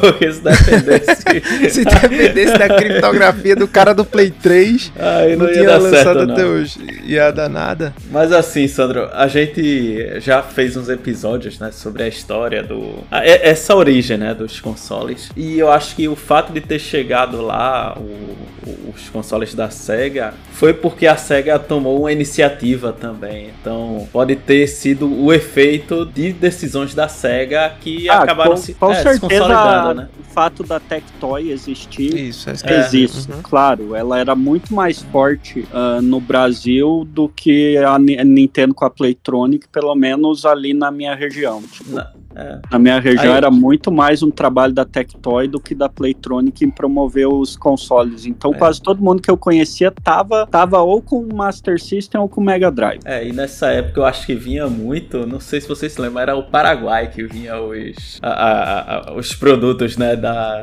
vamos dizer, não, não originais, né? É, o Aí... PlayStation, o PlayStation foi isso, né? O PlayStation eu é. conheci desde o comecinho, já era a parada paraguaia, né? Porque nunca lançou oficialmente o PlayStation 1 no Brasil, né? Não é tinha como vender ele nem nada, né? Então, eu, é, ah, é, e nesse meio tempo eu tive, como meu pai trabalhava com negócio de imóveis, no período ali de 95, 94, 95, a SNK veio tentar promover, fazer um trabalho que o PlayStation não estava fazendo aqui no Brasil, né? A SNK estava, é, eu acho que ela já tinha tentado de tudo em outros mercados e ela veio vender o Neo Geo aqui no Brasil em 95. Uhum. Daí eu lembro que eu ganhei um pôster do Samurai Shodown 2 gigante e daí ficava exposto na, na loja de móveis um Neo Geo e eu ficava ficava jogando ali. Aí é, aí é, pô, premiado, né? Número. é, ali foi muito coisa de burguês, tipo, a experiência de burguês daquela época, porque o Neo Geo eu acho que era caríssimo, né? Era caríssimo. Uhum. Só que Qualquer daí... lugar do mundo. Ainda, ainda é, é, até hoje, se você busca. Até a versão de colecionismo retrô dele é mais caro que os outros, né? Os cartuchos, tudo, né? Uhum, tudo. Uhum. Então, e daí eu jogava na própria loja ali e, e, e, a galera pirava, né? Tipo, a galera olhava aquilo, olhava um The King of Fighters 94, tipo, parece que cagava na cabeça do Street Fighter de tão... parecia um salto, né? Era incrível. Sim. Assim. Então, foi, foi também uma época bem legal, assim, de ficar jogando Neo Geo ali na na loja. Uhum. e aí, esse foi o seu caminho. Play 1 pulou um pouquinho pro Neo Geo ali, ficou meio lá, meio cá. Você teve acesso ao Play 2? Como é que foi aí? Play 3, Xbox? Então, Nintendo? Play 2 daí é meu trauma de infância. É. Ih, É onde eu não ganhei a parada, fiquei querendo um tempão, nunca teve grana pra ter ele. E daí eu, lá em 2004 que eu consegui comprar o meu, assim. Então foi bem, foi um hiato enorme, assim. Eu fiquei muito tempo mesmo, fiquei quase 10 anos com o Play 1. E daí, como ele uhum. tinha uma biblioteca imensa de jogos muito legais, eu realmente joguei Play 1 até ter o Play 2, tipo, porque tinha muita uhum. coisa legal no Play 1 mesmo, né? Tipo, Sim. os clássicos que eu não joguei na época, daí eu fui jogando posteriormente. E daí, volta e meia, na casa de algum amigo, a gente fazia uma game night só pra jogar algum jogo de Play 2 que todo mundo pirava, tipo Metal Gear Solid 2 foi um que, que a gente jogou ali com a galera da faculdade, se organizou pra todo mundo assistir alguém jogar ou é. trocar de controle durante uma game night, sabe? Obrigado, Kojima. Kojimão aí. Cara, e, e do Play 1, qual foi o teu jogo que mais marcou? Desse, pra mim, Play 1 foi o Final Fantasy. O Final. Foi, o, o, eu conheci especial. RPG por Final Fantasy 8 uhum. e depois joguei o 7, depois joguei o 9, 9 e né? era isso Genogears, todos aqueles jogos maravilhosos que a Square fez na época. Eu Ei, devorei sal, todos. Saudosa, hein? Saudosa. Quando trabalhavam aí a malinhada, né? Como, é. com o desejo daí tinha, daí, daí pra quando vinha amigo, daí tinha o Tekken 3, o, o PES, né? Que na época era Winning Sim, Eleven. Né? Eleven então tinha esses jogos aí que eu também me amarrava, né? Tekken 3 eu era. Era, era jogo demais, pô. Mundo. Era jogo demais, pô. O Tekken 3 a galera também no, né? o, o capoeirista, só que eu sabia derrotar o capoeirista com o Huorang, o cara do o cara do taekwondo. taekwondo. então eu dava um pau em um monte de gente desavisada. Não, o legal do Play 1 nessa época também, porque a gente viu muito porte, né? Muito jogo que era do arcade, como Tekken, por exemplo, você poderia jogar em casa, né? Pois que é. os portes, tinha os portes que era meio sofrido no Play 1, porque não tinha capacidade, né? Como é, Marvel Fighter vs X-Men, que você é, só jogava Marvel com vs um. Capcom era todo capado também. É, eu gostava do Capcom vs SNK, que foi um dos últimos jogos do Play 1, então já era mais completinho. Aham. Uh -huh. É, esse é e... é mó bonitão. É. Eu gostava do King of Fighters 99, que era mais tempo no load do que na luta, mas era legal. Nossa, velho. Era. Nossa, a gente Aquele ia meu comprar... CD saudosista da Não, a, a, gente, a gente saía pra comprar, sei lá, skin cariol. Não a, a, bebida, tá? Não a cerveja, pelo amor de Deus. Era o aquela o Guaraná, né? O Guaraná uhum. da skin. Oxe, e tá maluco, pô. Voltava ainda tava carregando. Teve uma vez que o Inando colocou acetona, o load foi mais rápido que no arcade. Ah, aí. era, era as manobras que a gente fazia na época, mas era legal. E aí tu foi para o Play 2 e procedeu como aí? Foi pro computador? Foi para algum desses de é, Play 3, Play 4, Xbox? como foi aí? Então, daí o Play 2, durante a faculdade eu devorei, né? Uma coisa que eu acho que eu não fiquei também tão maluco por não ter o Play 2 na época é que teve a febre das Lan House. Sim. E era muito legal o ritual, né? Todo sábado a galera da faculdade ia pra Lan House e se acabava, né? Virar noite no, no stop, né? TV aí? Só que eu gastava, eu gastava as primeiras duas horas da, da, da Game Night na, no Corujão, que a gente falava, né? Na, na Lan House, só uhum. vendo o trailer de jogo de Play 2, porque é isso, eu sempre gostei muito de jogo de console mesmo. Então eu ficava vendo o trailerzinho de jogo de Play 2, a, naquela resolução maravilhosa daquela época, uhum. e ficava pirando, né? Daí quando eu tive o Play 2, nossa, daí foi uma enxurrada. Quando eu tive em 2004 já já tinha todos os principais lançamentos, né? O do Play 2 já tinham sido feitos. Então eu joguei feito louco, 2005 Shadow of Colossus, eu pirei, foi o melhor jogo do mundo para mim na época. E daí, e daí depois disso eu, eu comecei a dar mais sorte nos consoles. O, um cara tinha engravidado alguém e, e vendeu o Play 3 dele para mim em 2008 a 800 reais. Foi tipo o melhor negócio do mundo, assim. Uhum. Foi mesmo. É, é achado, né? Tem que comprar leite, né, velho? pois dizer, é, tu, as, as tu fez com, é parcelou com fralda, disse, é, do, do, do 10 pacotes de fralda P, mais 10 DM e lenço toma esse, toma esse gift card aqui pra farmácia ali, ó.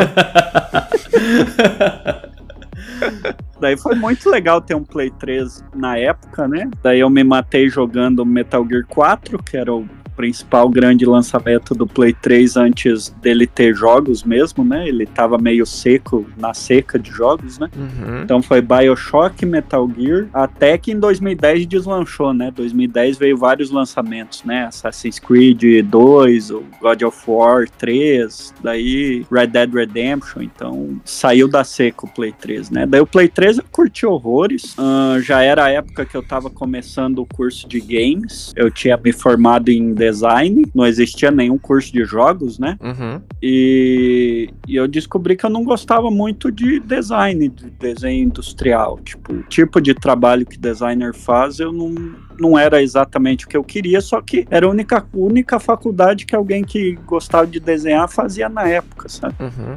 Então era isso ou Belas Artes, que daí Belas Artes você não sabe meio como transformar isso em dinheiro, né? O, o, e daí veio um curso no Sul com o pessoal da Soulflogic, que tinha vendido a empresa para Ubisoft. Naquela época estava sendo Ubisoft Brasil, né? Lá por 2010. Hum. E daí eu decidi, caramba, se tem um lugar legal para tentar aprender a fazer jogos, vai ser com esse pessoal aqui que já faz jogos. Até para Play 2 eles fizeram jogos, né? Essa uhum. empresa do Sul chamada Soulflogic. Então, então fui para lá com fui lá pro sul para tentar fazer essa pós-graduação em games e daí com o meu Play 3 debaixo do braço. Daí eu dei sorte que o lugar que eu peguei ali para morar tinha uma locadora, ainda era uma locadora ainda, né? Já tava acabando as locadoras nessa época por causa do DVD pirata, né? E, e, essa locadora tava firme e forte lá com uma prateleira de jogo de Play 3. Então, mesmo não tendo pirataria o Play 3, eu pude curtir muita coisa porque tinha locadora perto conheci a série Yakuza dessa forma. Uhum. E eu tava órfão de Metal Gear e Final Fantasy, né? Que tava. Eram franquias que já estavam em baixa, né? E Yakuza substituiu isso pra mim, né? Foi uma dessas franquias que até hoje é uma das que eu não perco um jogo, né? Eu sempre tô pegando um novo Yakuza e tal. Legal. Legal. Daí o Play 4 eu já tava fazendo jogos, né? Eu já tava, já tava profissional em jogos. Lá em 2014 eu já tava indo por causa de um jogo, indo lá pra GDC lá em São Francisco. Então uh, eu pude comprar já o Play, o Play 4 lá em São Francisco 2014. Assim, comprei lá em dólar mesmo e trouxe pro Brasil. A época boa pra comprar em dólar, hein? Isso Nossa é. senhora. É, nem me fale, é verdade. tipo, ficou menos de mil reais o Play 4 naquela época com aquele dólar. Quem viveu e pôde aproveitar essa oportunidade aí, aproveitou. Quem não pôde, é só lamento de uma época que provavelmente não voltará mais.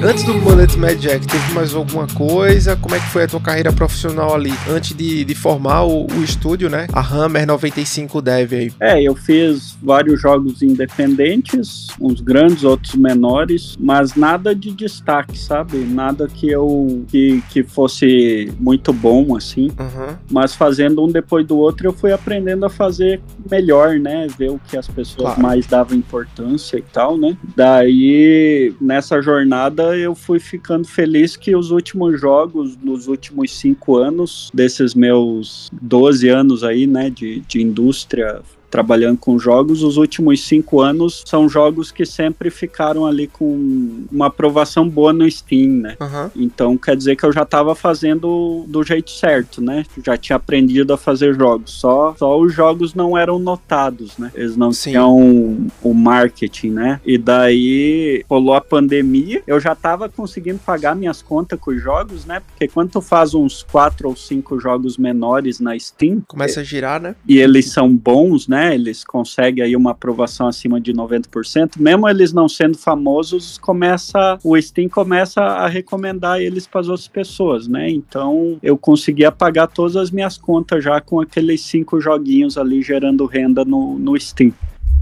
Uhum. E daí veio a pandemia. Eu sempre quis fazer FPS, né? Eu, eu tive ali um contato com Doom logo no início. Eu tinha um tio meu que, que consumia jogos FPS ali na, na era de ouro. Então eu conheci Wolfenstein antes mesmo do Doom existir. E quando veio o é. Doom, ele me mostrou logo no início do, da vida do Doom. O Doom, eu explodiu minha cabeça na época, né? Eu achava que não tinha como o jogo ficar mais real que aquilo. Ah, tem.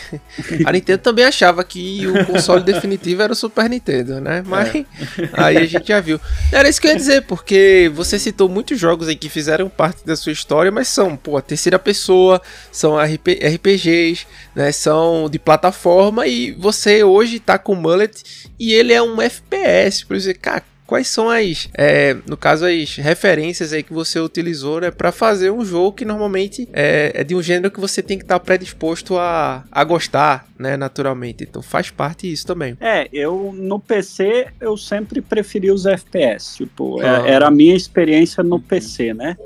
Eu sempre fui um cara mais console, né? Tive esse privilégio de poder ter vários consoles, história comum, né? O, uh, só que PC eu demorei muito a ter, porque era muito caro, né? O console eu tinha mais acesso porque, enfim, o meu pai trabalhava em loja de móveis, daí tinha uns descontos e tal que permitia, mas o PC eu só fui ter meu primeiro PC, eu já tinha tipo 13, 14 anos. Uh, só uhum. que eu sempre joguei, eu jogava Doom e tal na casa do meu tio e tal. Então eu sempre tive essa experiência de jogar algumas coisas na casa dos outros. Joguei Full Throttle na casa de um amigo meu também. Aquele jogo da LucasArts, né? De point and click do motoqueiro. Oxe, aqui a gente já falou demais, pô. Esse jogo aqui é amado é... por todos nós, pô. É o jogo que Full eu mais indico Full... na minha vida, é isso aí. Full Throttle, inclusive, tá no Game Pass aí. Se você tá chegando pra escutar o podcast da gente pela primeira vez, aí Full Throttle, motoqueiro na capa, pô, merece pra caramba, vale a pena demais você jogar e talvez dar a chance pra um jogo point click que você não conhece. É, uma curiosidade é que o Christopher, que é um dos caras fundadores da Soulflogic, que foi meu professor e meu orientador no curso de games lá em 2011, ele, ele começou a carreira dele trabalhando na LucasArts, bem na época ah, do, do, do Monkey Island Full Throttle ali, foi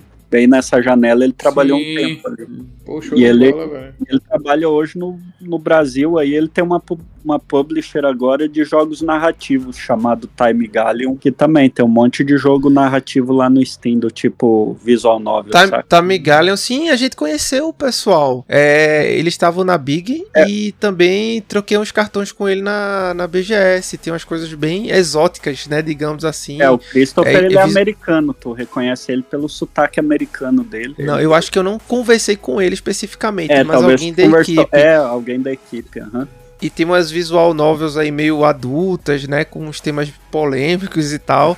Mas é uma proposta de, de jogo bem interessante, assim, bem disruptiva. Pois é, mas daí esse cara trabalhou um tempinho na LucasArts. Uhum. E, e, bom, mas enfim, eu fiz esses jogos, eu tava vivendo do dinheirinho que eles davam por mês, né? Ali no Steam. E daí acabou que eu eu acabou que eu comecei a pensar na vida durante a pandemia. Eu sempre eu sempre quis fazer um FPS, uhum. só que eu nunca nunca achava assim a vibe artística que eu queria. Então eu fui empurrando com a barriga e fazendo outros gêneros. Só que daí teve o boom dos boomer FPS que voltaram à moda lá por 2019, 2018 com o Dusk, né?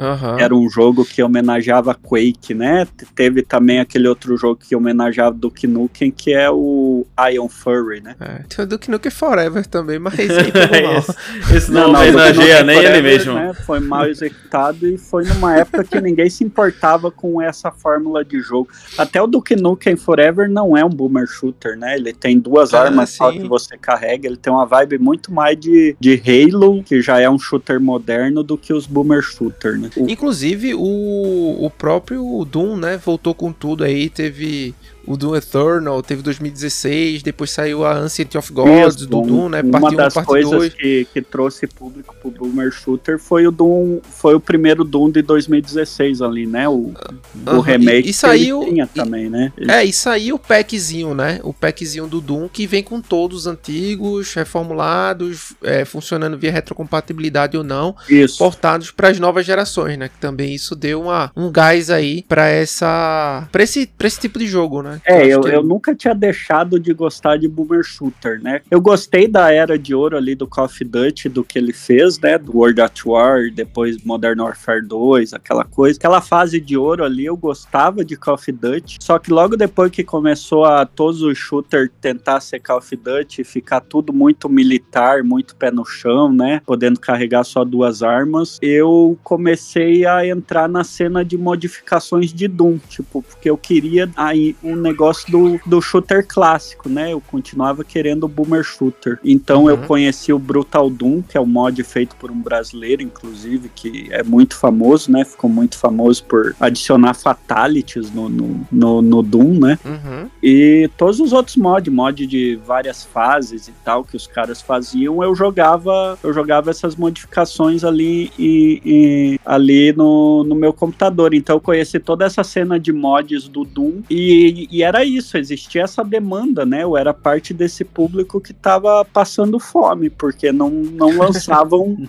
jogos jogos mais tradicionais de shooter. Tava todos tentando tentando ser ou Counter-Strike ou, ou Call of Duty, né? Tentando só imitar, né? É, daí teve até alguns que tentaram ser, né? O Sirius Sun e o, e o Painkiller foram dois Nossa, que é lançaram é que lançaram numa época que ninguém se importava com esse gênero, né? E eles conseguiram ali sua audiência, né? Aham, uhum, Painkiller é muito subestimado, cara. Eu acho que pô, eu joguei Painkiller é, é muito legal, muito bacana mesmo, assim. Pois é, ele lançou numa época que tava totalmente tava na baixa, em outra direção o, o é, gênero. O mercado, né? Uhum. Pois é, mas eu era um dos que jogou porque é isso. Eu sempre gostei do boomer shooter, né? Eu sempre gostei desse estilo mesmo, mas você tem todas as armas do mundo e demônios brutais vão vir e você pode se mover e dar uns pulos com um rocket mirando a bazuca no chão. Eu sempre fui dessa. Do dessa né? né? é, eu sempre fui mais dessa vibe. Então, quando o Dusk lançou e essa cena começou a mostrar: peraí, todo esse povo que tava fazendo mod de graça pro Doom agora pode fazer seu jogo na Steam. É, é isso que todo mundo pensou, né? Uhum. E eu fui nessas também. Tipo, eu não tinha experiência no gênero FPS, mas eu pensei: ah, eu acho que eu já joguei tantos mods e, e tanta coisa que eu pensei pensei, ah, eu acho que eu consigo fazer. E daí durante a pandemia eu comecei a fazer o FPS. Pensei, cara, se eu morrer amanhã, não vou ter feito um FPS. Vamos vamos então começar ele agora. Eu não tinha, tinha que ficar trancado em casa e tal, né? Então uhum. Eu comecei ali a fazer as arminhas, as mãozinhas, né? Porque tem, envolve muita desenho de mão e tal. Eu comecei a pirar nesse negócio de ser anime anos 80 e 90 o visual do jogo. Uhum. Porque é isso, eu sabia que todo mundo ia fazer um visual retrô lembrando Doom, né? Sim. E, ou, ou ia por esse caminho do Dusk de lembrar Quake, né? Eu, eu imaginei, todo mundo vai ir por essa direção, eu vou tentar fazer uma coisa diferente disso. E, uhum. E eu notei que eu pessoalmente eu assisti tudo os animes dos anos 80, desses lançados para vídeo cassete, sabe? É... Uhum. Inclusive, inclusive um das, uma das propagandas que você colocou lá no, no Twitter é com o Berserker, né? Pô, tem umas referências assim de coisa de alto nível aí, cara. É, eu tive, eu tive a experiência que todo mundo teve nos anos 90 de, de Cavaleiro Zodíaco, Yu Yu Hakusho, Sailor Moon, Dragon Ball Z, né? Uhum. Então eu, eu, eu vinha dessa escola de gostar de anime. E daí, quando eu fiquei mais velho e tinha o Torrent na época da faculdade, eu comecei a tentar consumir esses animes clássicos que eu nunca tinha visto, mas que todo mundo dizia que é foda. Por exemplo, Akira. Hoje em Sim. dia se fala muito em Akira, mas em 2004 ainda era uma coisa obscura. Sim. E eu não tinha, eu não tive acesso porque eu morava lá no meio do mato, né? Então, o, o, o eu, eu peguei torrent do Akira já pra assistir, pirei pra caralho, né, em Akira. E daí eu comecei a pegar torrent de todos os animes dessa era do VHS. E era um melhor que o outro, né, porque foi uma era muito especial no Japão, porque foi a era da bolha econômica, eles davam dinheiro infinito pra galera fazer os desenhos mais lindos que dava pra fazer, né. Que o dinheiro pode comprar. Uhum. E como era lançado só pra VHS, não tinha que se preocupar com as regulações de faixa etária da televisão, né. Então era animes bem sangrento, tinha todo tipo de todo tipo de coisa dark que tu imaginar tinha. De horror, então né? era, Uhum. era, era divertido de ver o gore e todas essas coisas desses animes. E isso me voltou, né? Essa fase que eu tinha assistido todos esses animes e curtido pra caramba, me voltou assim caramba, eu, se tem um estilo que eu gosto de anime é esse estilo dessa época, antes dos anos 2000, né, principalmente. Antes do processo digital que mudou a cara do anime, né? O anime agora é feito em computador, ele tem outra, outra cara, né, do que quando Sim. ele era feito em células, né, de, de acrílico, que é que era o processo padrão ali da época, né? E daí, e daí eu pensei, beleza, vou fazer anime estilão anos 80, daí eu comecei a lembrar os brucutu que eu gostava e me veio de cara o Berserk, né? O Guts do Berserk. O Guts. Uhum. Eu sempre gostei do character design dele, né? E, e eu queria remeter a essa época, né? Um jeito de traduzir fácil para as pessoas a época que eu tava querendo homenagear. Daí eu pensei, qual é a coisa mais final dos anos 80 e começo dos anos 90 possível que existe? Mullet. Mullet. E daí foi, foi o que eu pensei, tipo, mullets estão para voltar, eu senti que iam voltar, né? Porque a regra da nostalgia é que tudo que faz 25 anos começa a ser legal de novo, né? Uhum. Primeiro é legal com os hipster lá, quando quando algo faz 20 anos, começa a ficar legal pros caras mais hipster, né? E quando Uhum. faz 25 anos, entra no mainstream mesmo, né? Daí todo mundo começa a achar legal de novo, né? E daí eu fui nessa regra aí pra, pra pegar o mullet ali. E, e, e eu percebi também que no Twitter, mesmo a geração Z, as gerações que não acompanharam esses animes clássicos, amam ver GIFs desses animes no Twitter, né? Uhum. Então meio que rola também uma saudade do que eles nem viveram, né? É. Porque parece mesmo uma, Sa- Saudade do que a gente não viveu, né? Ei. que é- parece uma era mais especial mesmo, né? Quando tu compara com os animes modernos. Parece que tinha um lance ali que não existe mais, né? Uhum. Então, por causa de todas essas coisas, eu falei, beleza, vou, vou por esse caminho aqui. E daí, justamente por causa da pandemia, eu estabeleci um negócio para manter minha sanidade mesmo. Todo dia eu ia fazer uma cena de cutscene desse jogo.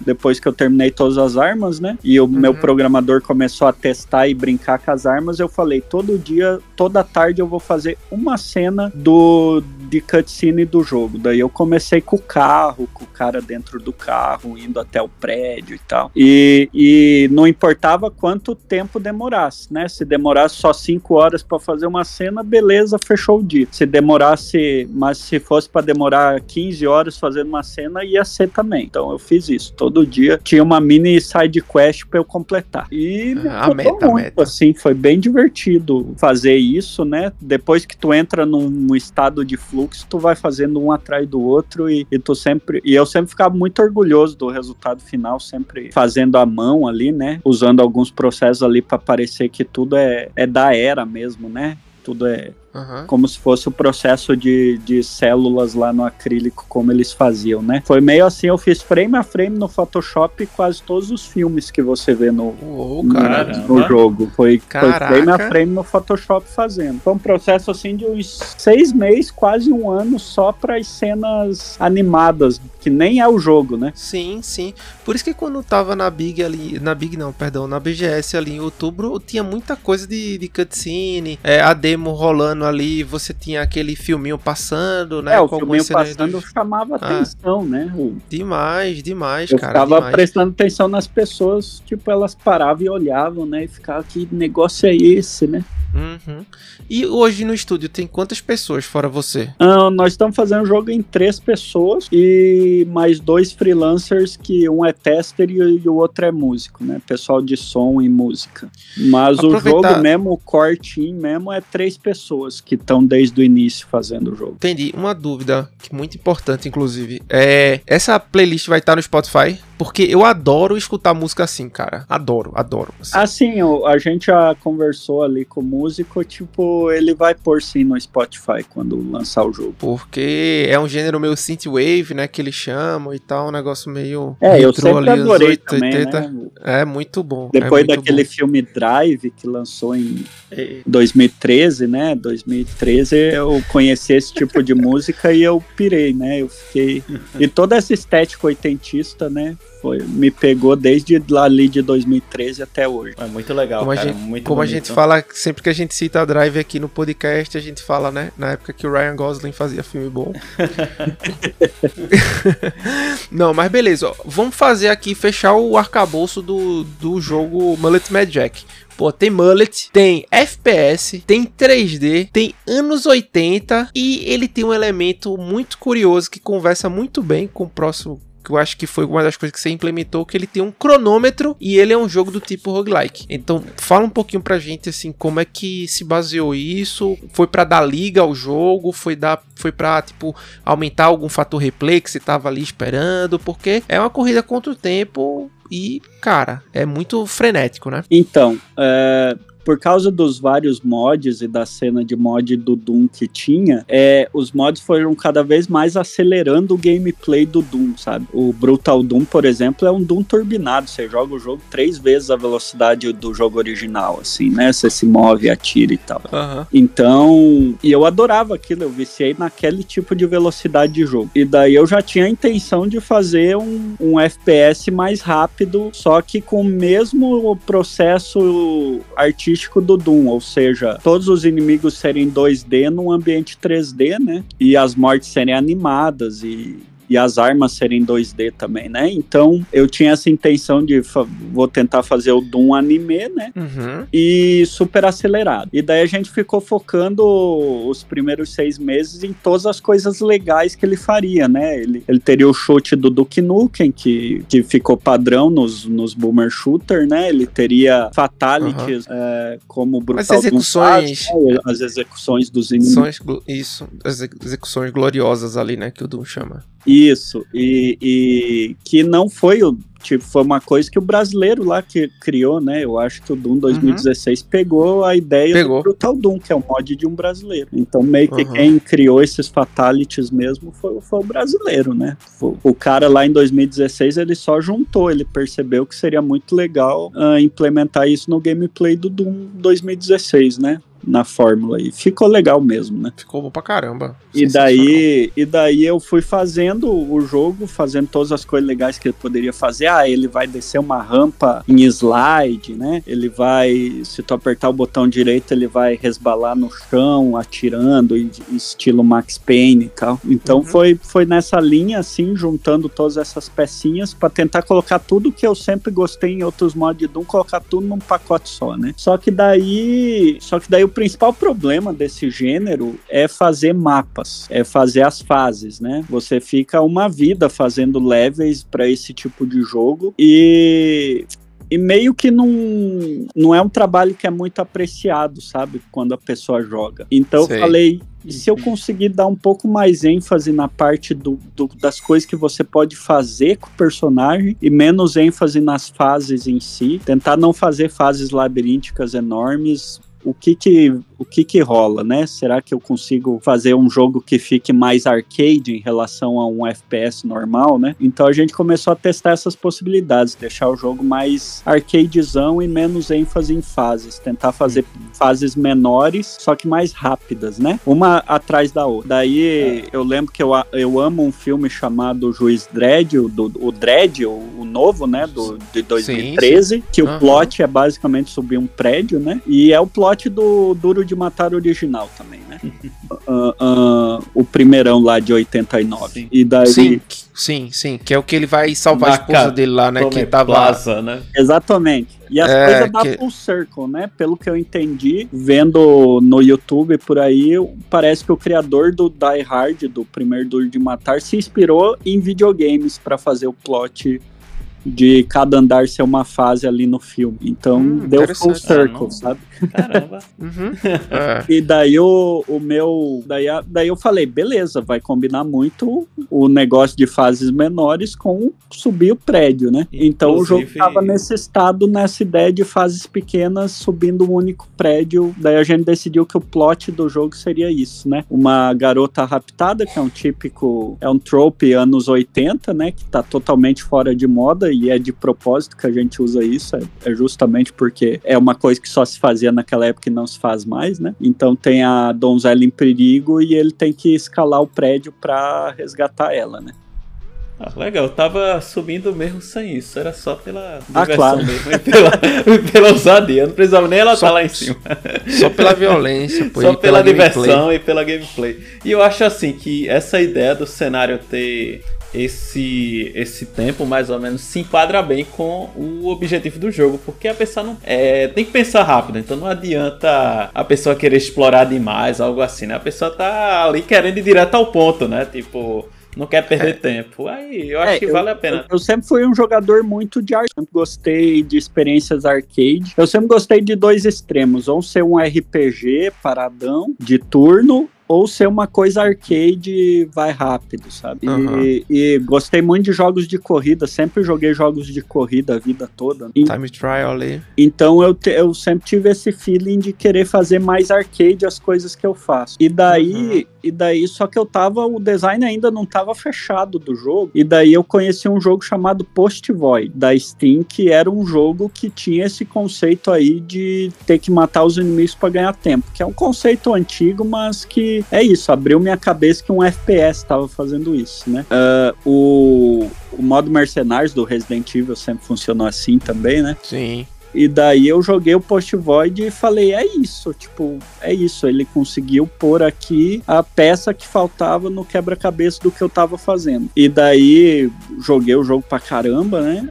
amei falei, vou fazer também essa ideia dos, do, do, de poucos segundos para senão você morre e você tem que matar inimigo o tempo todo pra super foco, né? Você cria uma visão de túnel enquanto você tá jogando, né? Sim. Nada sim, mais é, importa. Sim. Você tem é que matar o próximo inimigo e matar o próximo, é. próximo, próximo, chegar no próximo andar. Então ficou muito engajante, né? Sim. E, e, e eu também previ que o FPS, o Boomer FPS, estava indo para essa direção. Tava nascendo um subgênero aí que é o FPS para speedrun mesmo, para quem curte jogar parada muito rápida mesmo. Uh, e, e, eu acho que eu previ certo, porque desde lá do Post Void até agora foram lançados uns quatro jogos já baseados em tempo. O mais famoso é aquele da Anapurna chamada Neon White, né? Que é um jogo que tu, tu tem cartas de armas e daí, e daí quando você pode sacrificar a arma para poder ter um, um salto maior ou alguma coisa maior. É, é, tudo focado em completar mapas no menor tempo possível, né? É um jogo que bombou muito no Steam. Uh, só que eu tô bem difícil só que eu me diferencio dos outros dois por causa da, da minha filosofia, que é um pouco mais para a direção do arcade mesmo, né? E mistura elementos uhum. de outras coisas legais. Por exemplo, Post Void não tem finish. E o, e o Neon White são mapas maiores focados em você fazer o melhor tempo num único mapa, né? Tipo, você tentar tirar a medalha de ouro naquele único mapa. Uhum. É, daí o que o nosso se diferencia é que o nosso é tentar fazer o melhor tempo em 10 andares seguidos. Uhum. Então tu tem que executar várias pequenas fases seguidamente para tentar conseguir o um melhor tempo, né? É, é, é, essa a ideia do, do jogo. Tinha, tinha uma coisa que a gente tava falando, eu não tô lembrado, a gente tava falando que vai sair em outro episódio, mas tem nível de dificuldade nesse teu jogo ou é um nível padrão, aquela experiência que tu quer passar pra galera ou tem a possibilidade de algum ajuste assim? Não, ele tem vários níveis de dificuldade. A gente está deixando ele acessível porque a galera pode se sentir, né, aquada de ter tempo, né? Não, e ao Sim. mesmo tempo o desafio, né? Tem gente que quer um desafio mais. Exato, é, é ter os dois públicos. Ter o público que se assusta com o tempo e ter o público que, que, que quer levar esse é. conceito ao máximo, né? Tipo, me dê a coisa mais difícil que tu conseguir para ver se eu consigo completar rápido, né? Então sim, tem essas, essas duas dificuldades. A gente tem um modo, inclusive, que corta o tempo. Tipo, tira o tempo do jogo. A gente põe um aviso lá pra pessoa que o jogo não foi desenhado para ser jogado assim, mas fica a opção para quem quiser ver só a história, por exemplo, para quem quiser se acostumar com os controles primeiro, né? Uhum. Então tem um uhum. modo sem tempo no jogo para quem achar que tem problema isso. Tem o modo easy, que é onde a gente pede pra galera começar, né? No nosso menu tá automaticamente já no easy, porque dá 15 segundos em vez de 10, então a pessoa tem mais tempo para se acostumar com o controle e entender o flow do jogo, né?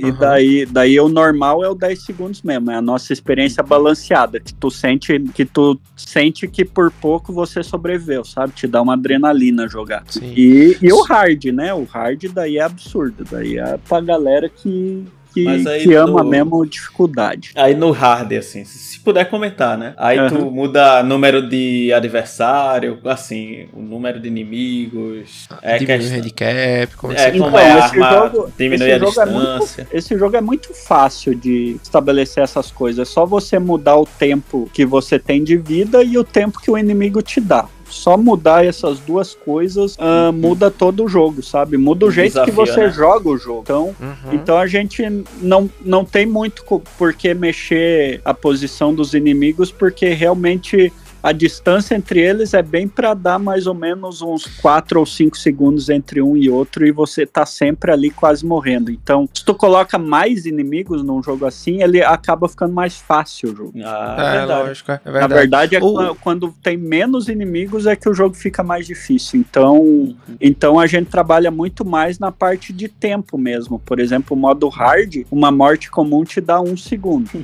Então, e no normal? se tu só matar os caras normalmente tu não consegue terminar o jogo. Você tem que matar os caras dando finish ou atirando muito na cabeça. Tipo, sempre atirando na cabeça. Daí você consegue mais tempo. E outra coisa que a gente muda é a gente tira, tira ferramentas que dão finish no modo hard, tem menos delas, e também tira algumas máquinas de refrigerante que te dão vida completa de alguns lugares. Então tu fica Já mais era, à mercê do, do ah. perigo constante do tempo acabar, né? O no hard, no hard você tem que atirar muito rápido, mirar muito bem e não errar. Qualquer errinho tu paga mesmo. Tu, tu se lasca mesmo.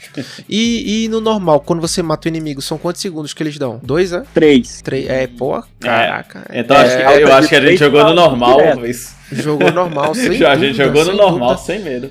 E me tira uma dúvida, o, o Mad Jack, é, não lembro se você falou aqui, é, ele. Por que tem o tempo? É tipo adrenalina, sabe aquele filme do Jason Statham ali que o cara tem um, um bagulho né? no, no reloginho no coração é e se ele chegar. É o Crank, é. né? Que aqui se chama adrenalina, adrenalina né? né? Uhum. Isso. Como é, que, como é que funcionou essa mecânica? Você justifica ou é meio que um tempo, sei lá, da segurança do prédio chegar e você não ter realmente que fazer e se esgotar, o jogo encerrar? Então, como depois, é que depois que a gente pensou né, no gameplay por tempo, né? Sempre o gameplay tem que mandar, né? Tipo. Sempre. É, os sempre. jogos bons, eles. Parece que a pessoa pensou na história primeiro, mas nunca é assim quando tu pesquisa. Quando tu pesquisa, sempre foi o gameplay feito primeiro para depois vir a história. E, e, daí o nível que a história encaixa no gameplay é, é onde eu, as pessoas às vezes fazem melhor ou pior, né? O, o, o que eu pensei assim, eu pensei já que o jogo vai ter tempo, tem esse tem esse filme Crank que eu já tinha assistido, né? Foi uma das inspirações,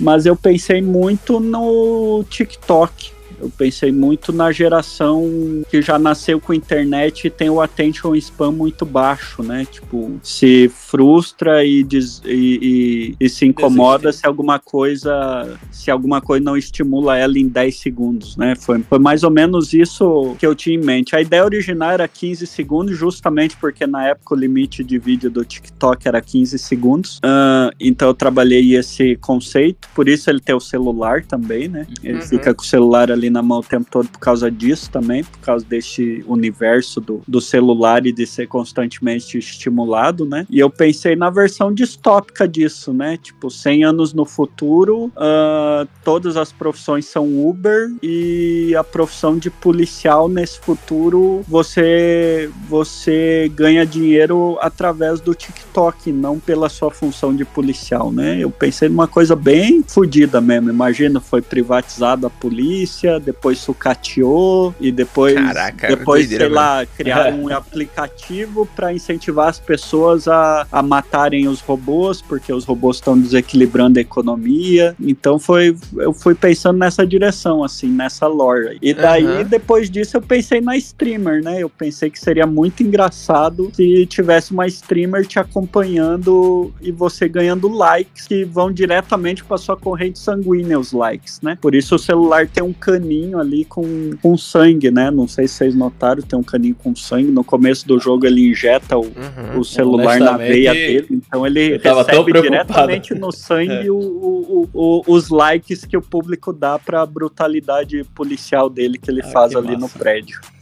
Não, eu tava muito tão desesperado no tempo que eu não vi esse detalhe, mas é muito bem feito. Eu tava olhando agora aqui, é, é bem legal. Pô, cara, e a questão do, da implementação também, por último, aqui do, do roguelike, né? Qual que você pensou aí? Porque é, o cara vai e volta, faz. Post Void, o Post Void. Que vai o, os upgrades lá, né? Que dão, pô, dão um, um tempero aí bacana pro jogo, né? Pois é, o Post Void tinha essa combinação de fases, é, fases por tempo e no final de cada fase você tinha um upgradezinho, né? E daí a gente expandiu nesse conceito também. O Post Void foi um jogo experimental, né? Uhum. Os caras lá da Suécia, eles fizeram eles fizeram em seis meses o jogo e eles, eles me falaram depois, eu conheci eles na Gamescom, eles me falaram que a intenção era realmente ser um projeto artístico para expressar estresse e, adrenalina num jogo muito pequeno, né? O jogo tem 10 fases só, 13 fases, se eu não me engano, o Post Void tem, e vai aumentando a dificuldade de cada fase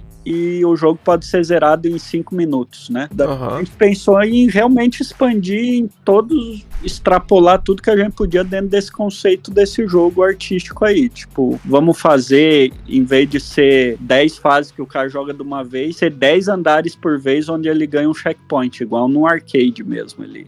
Uhum. Ele morrer, ele volta pro início, só que a cada 10 andares ele ganha um checkpoint para não voltar tudo caso ele morra, né? Uhum. E a gente ficou pensando em todos os power-ups que pode ter, né? A gente tem, tipo, três vezes mais opções de upgrades do que o Post Void tinha, né? Várias ideias que a gente foi vendo que dava para fazer. A gente vai, a cada 10 andares, a gente muda um pouco os cenários, né? Então os cenários começam a ter obstáculos diferentes, né? Por exemplo, no primeiro nos primeiros 10 andares, você joga normalmente, se acostuma um pouco com a dança que é o jogo, né?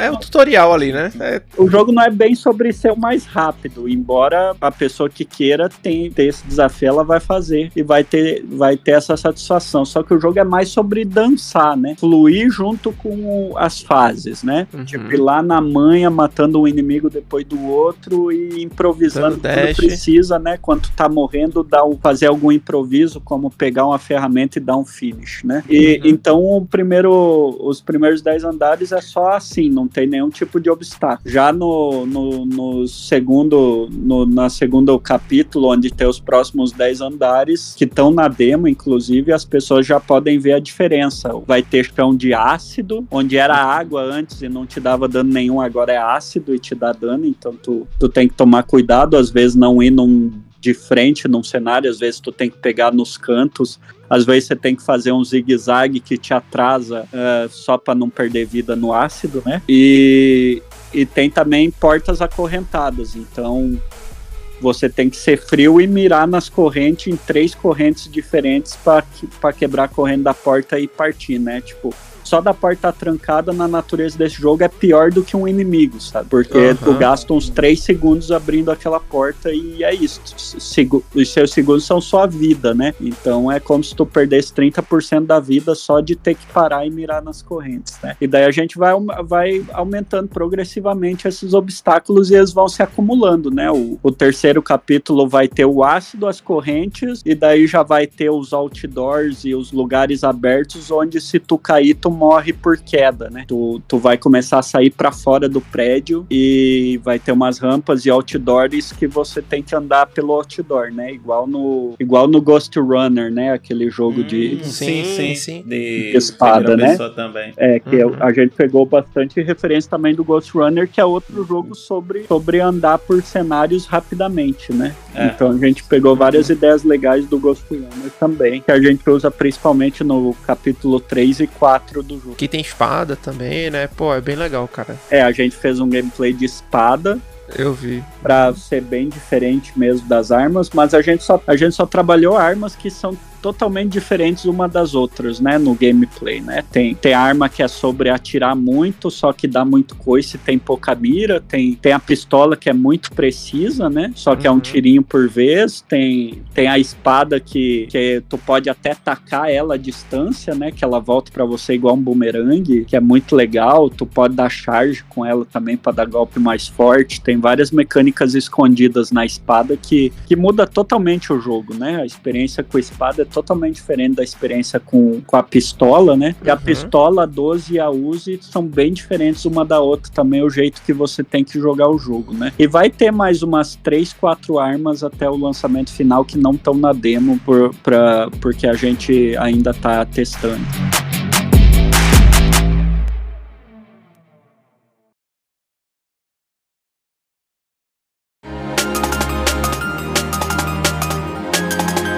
Cara, quando eu dei uma, uma aqui, né, pra procurar o material de vocês, assisti um pouco mais os trailers no detalhe, tem um trailer aqui, IGN Gamescom 2023, né, foi aquele trabalho que vocês fizeram ali é, cara, como é que foi essa experiência? Levar teu jogo pra lá, ele já começou a ser bem recebido aí, tem bastante view, né? E aí eu queria entender como é que como é que tá esse esse como é, esse aquecimento, né? O jogo vai ter a demo, tá lá na Steam, vai sair em breve, sai esse ano, sai no começo do próximo. Queria então, que você então. comentasse tudo de uma vez. Eu tô fazendo o jogo desde a pandemia, mas eu guardei para anunciar ele só em meio desse ano. Ali por junho, julho, a gente preparou a campanha e tal de anúncio e a gente decidiu anunciar na, na PC Game, tá ligado? PC Gamer, que é sim, aquela sim. revista de videogames e tal, e é um dos principais sites também, né? E, sim, que... e, e depois que a E3 morreu, meio que ficou esse vácuo que esses, esses, esses grandes festivais de streaming é que os jogos estão sendo promovidos, né? O Videogame Awards, que é o mais, mais pica, né?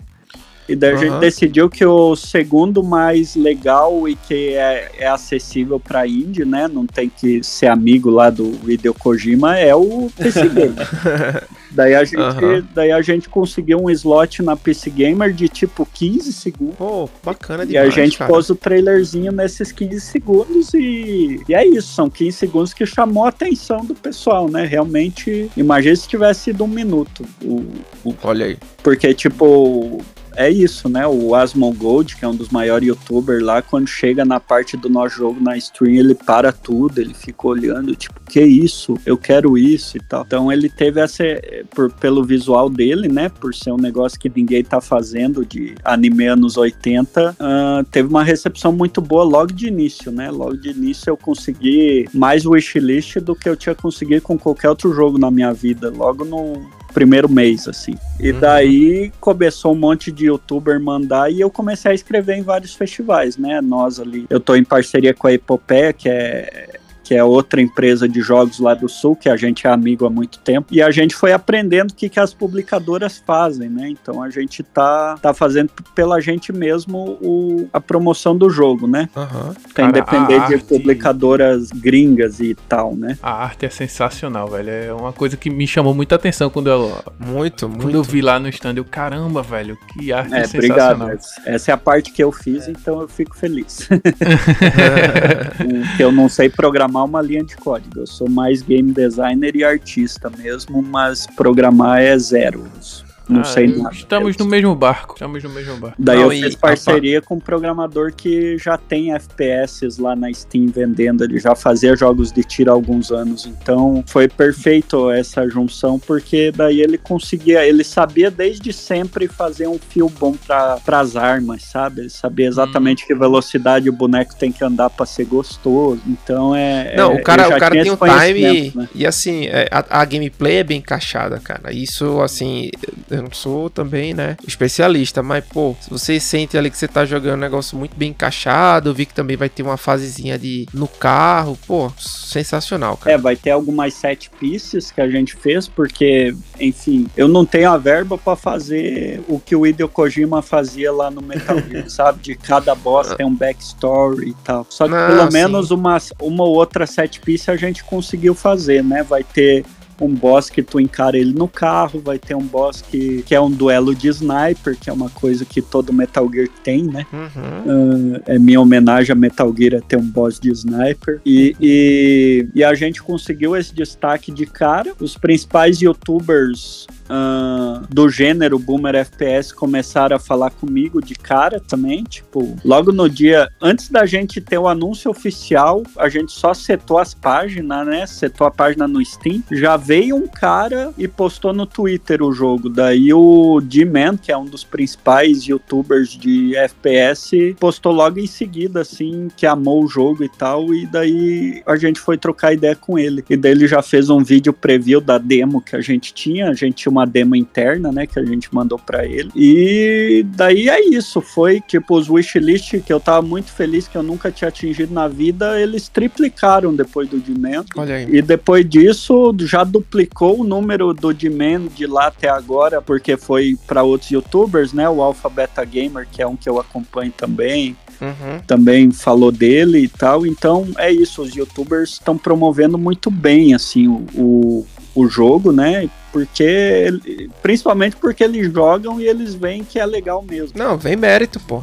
Mérito eles, total eles gostam mesmo você. do jogo ah. quando recebem, né? E eu, é, e eu pego o feedback direto deles, né? Tipo, todo youtuber uhum. eu pergunto tudo que ele quer ver no jogo final. E, por exemplo, o jogo original ele não tinha caminhos múltiplos as fases. Ele era, uma, era um caminho só. Daí o Dimei falou: é legal se ter portas para eu escolher no meio disso. Então a gente. Todas as novas fases a gente já fez com, com caminhos alternativos, às vezes desmembra para três caminhos diferentes. Uh, também a gente fez ajuste em armas e tal, porque é um povo que joga direto esse gênero, né? Então, sim. Qualquer feedback que eles dão, a gente trata como ouro mesmo, porque eles entendem muito do traçado, né? E agora meio do... que a gente tá com uma demo que tem tudo que esses youtubers pediram seis meses atrás, sabe? Uhum. Então a gente conseguiu realmente colocar tudo que eles falaram que ia ser massa se tivesse, né?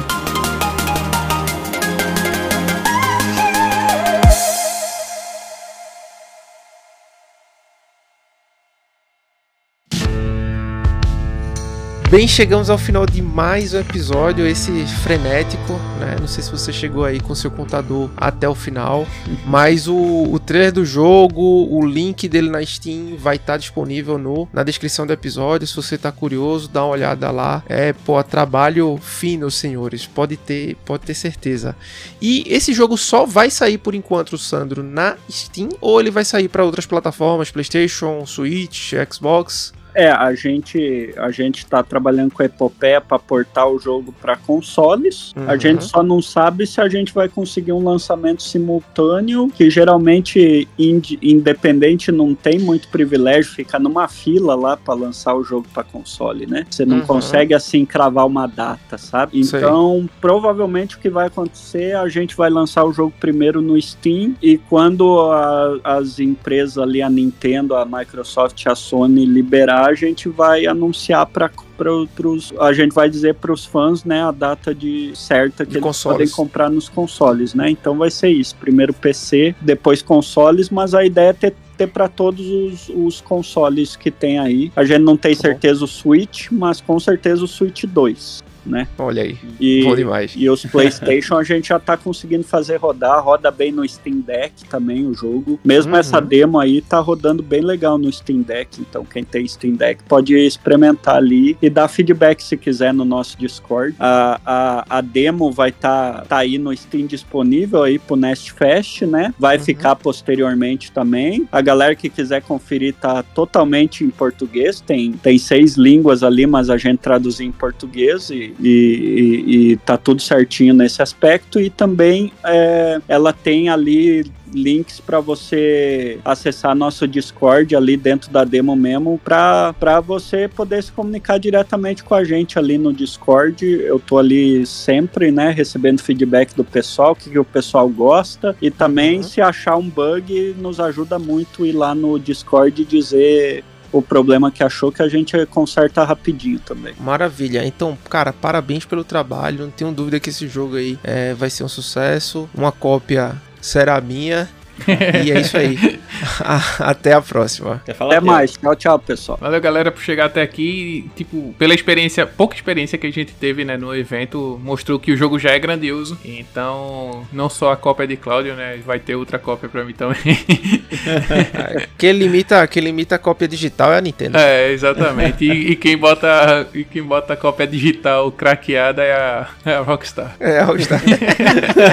é uma, uma coisa legal que a gente tá fazendo o jogo, a gente tá fazendo uma experiência de unbox virtual dentro do jogo. Vai Olha ter lá no menu Unbox, daí vai ter uhum. tipo uma caixa de PC dos anos 90, que é as caixonas grandes, uhum. e lá dentro vai ter manual, vai ter cartão, vai ter um brindezinho. E, Pô, bacana Massa. demais, cara. E o manual bonito. totalmente em português também. Você pode folhear o manual lá dentro e ler e ler o que a tipo extras de história que o jogo não conta, que é uma coisa que os jogos dos anos 90 tinha muito, né? Eles contavam era, parte da história pelo manual, né? É, era limitado limitado, né, a quantidade de dados, então muita coisa ficava de fora, exemplo a fim de, de complementar, né? É, exemplo clássico é o F0, porque tinha um quadrinho. Né? É, pô, F0 lembrou bem, Thiago, lembrou bem. Um exemplo clássico. F0 era impressionante. Pô. Pois é, nós temos vários brindezinhos lá que tu pode acessar pelo My Menu ali e a gente vai te dar uma arma secreta caso você passe pelo unbox inteiro, tu vai ganhar de brinde a armazinha também para usar no jogo normal. Isso tudo vai ter no lançamento lançamento, né? Não na demo. Só... Tá bom. Que massa. Não, já é fica aqui, né? Já fica aqui esse mini spoiler. É. Mas a demo vai estar tá totalmente em português e a gente, dependendo da recepção do jogo, é, se a gente ganhar dinheiro ali no lançamento, a gente vai ver uma dublagem brasileira posterior, se a gente conseguir, né? A gente tá estudando essa possibilidade aí. Ver se consegue, consegue vozes aí dos anos 90 aí para ter o jogo com som em português também. Vamos ver, né? Talvez seja muita ambição para time independente, né? A gente é independente, faz tudo sozinho, mas dependendo como o jogo ia ali no começo, a gente vai correr atrás disso. Ué, sensacional. Então, para vocês, amigos, um grande abraço e tenham um bom dia. Perfeito, valeu, Sandro, gostei muito. É um jogo que também está na, na minha wishlist. Foi um dos jogos que mais chamou a atenção ali do, do corredor, né? Lá ali que a gente pôde participar no evento e ficamos muito felizes aí com essa sua disponibilidade, com esse carinho e esse cuidado no, na, no desenvolvimento, cara. Espero que dê tudo certo e conte conosco aí também. É, estamos por aqui, é, tanto para ajudar nessa divulgação, como para aproveitar desse produto que vai ser sensacional, cara. Valeu.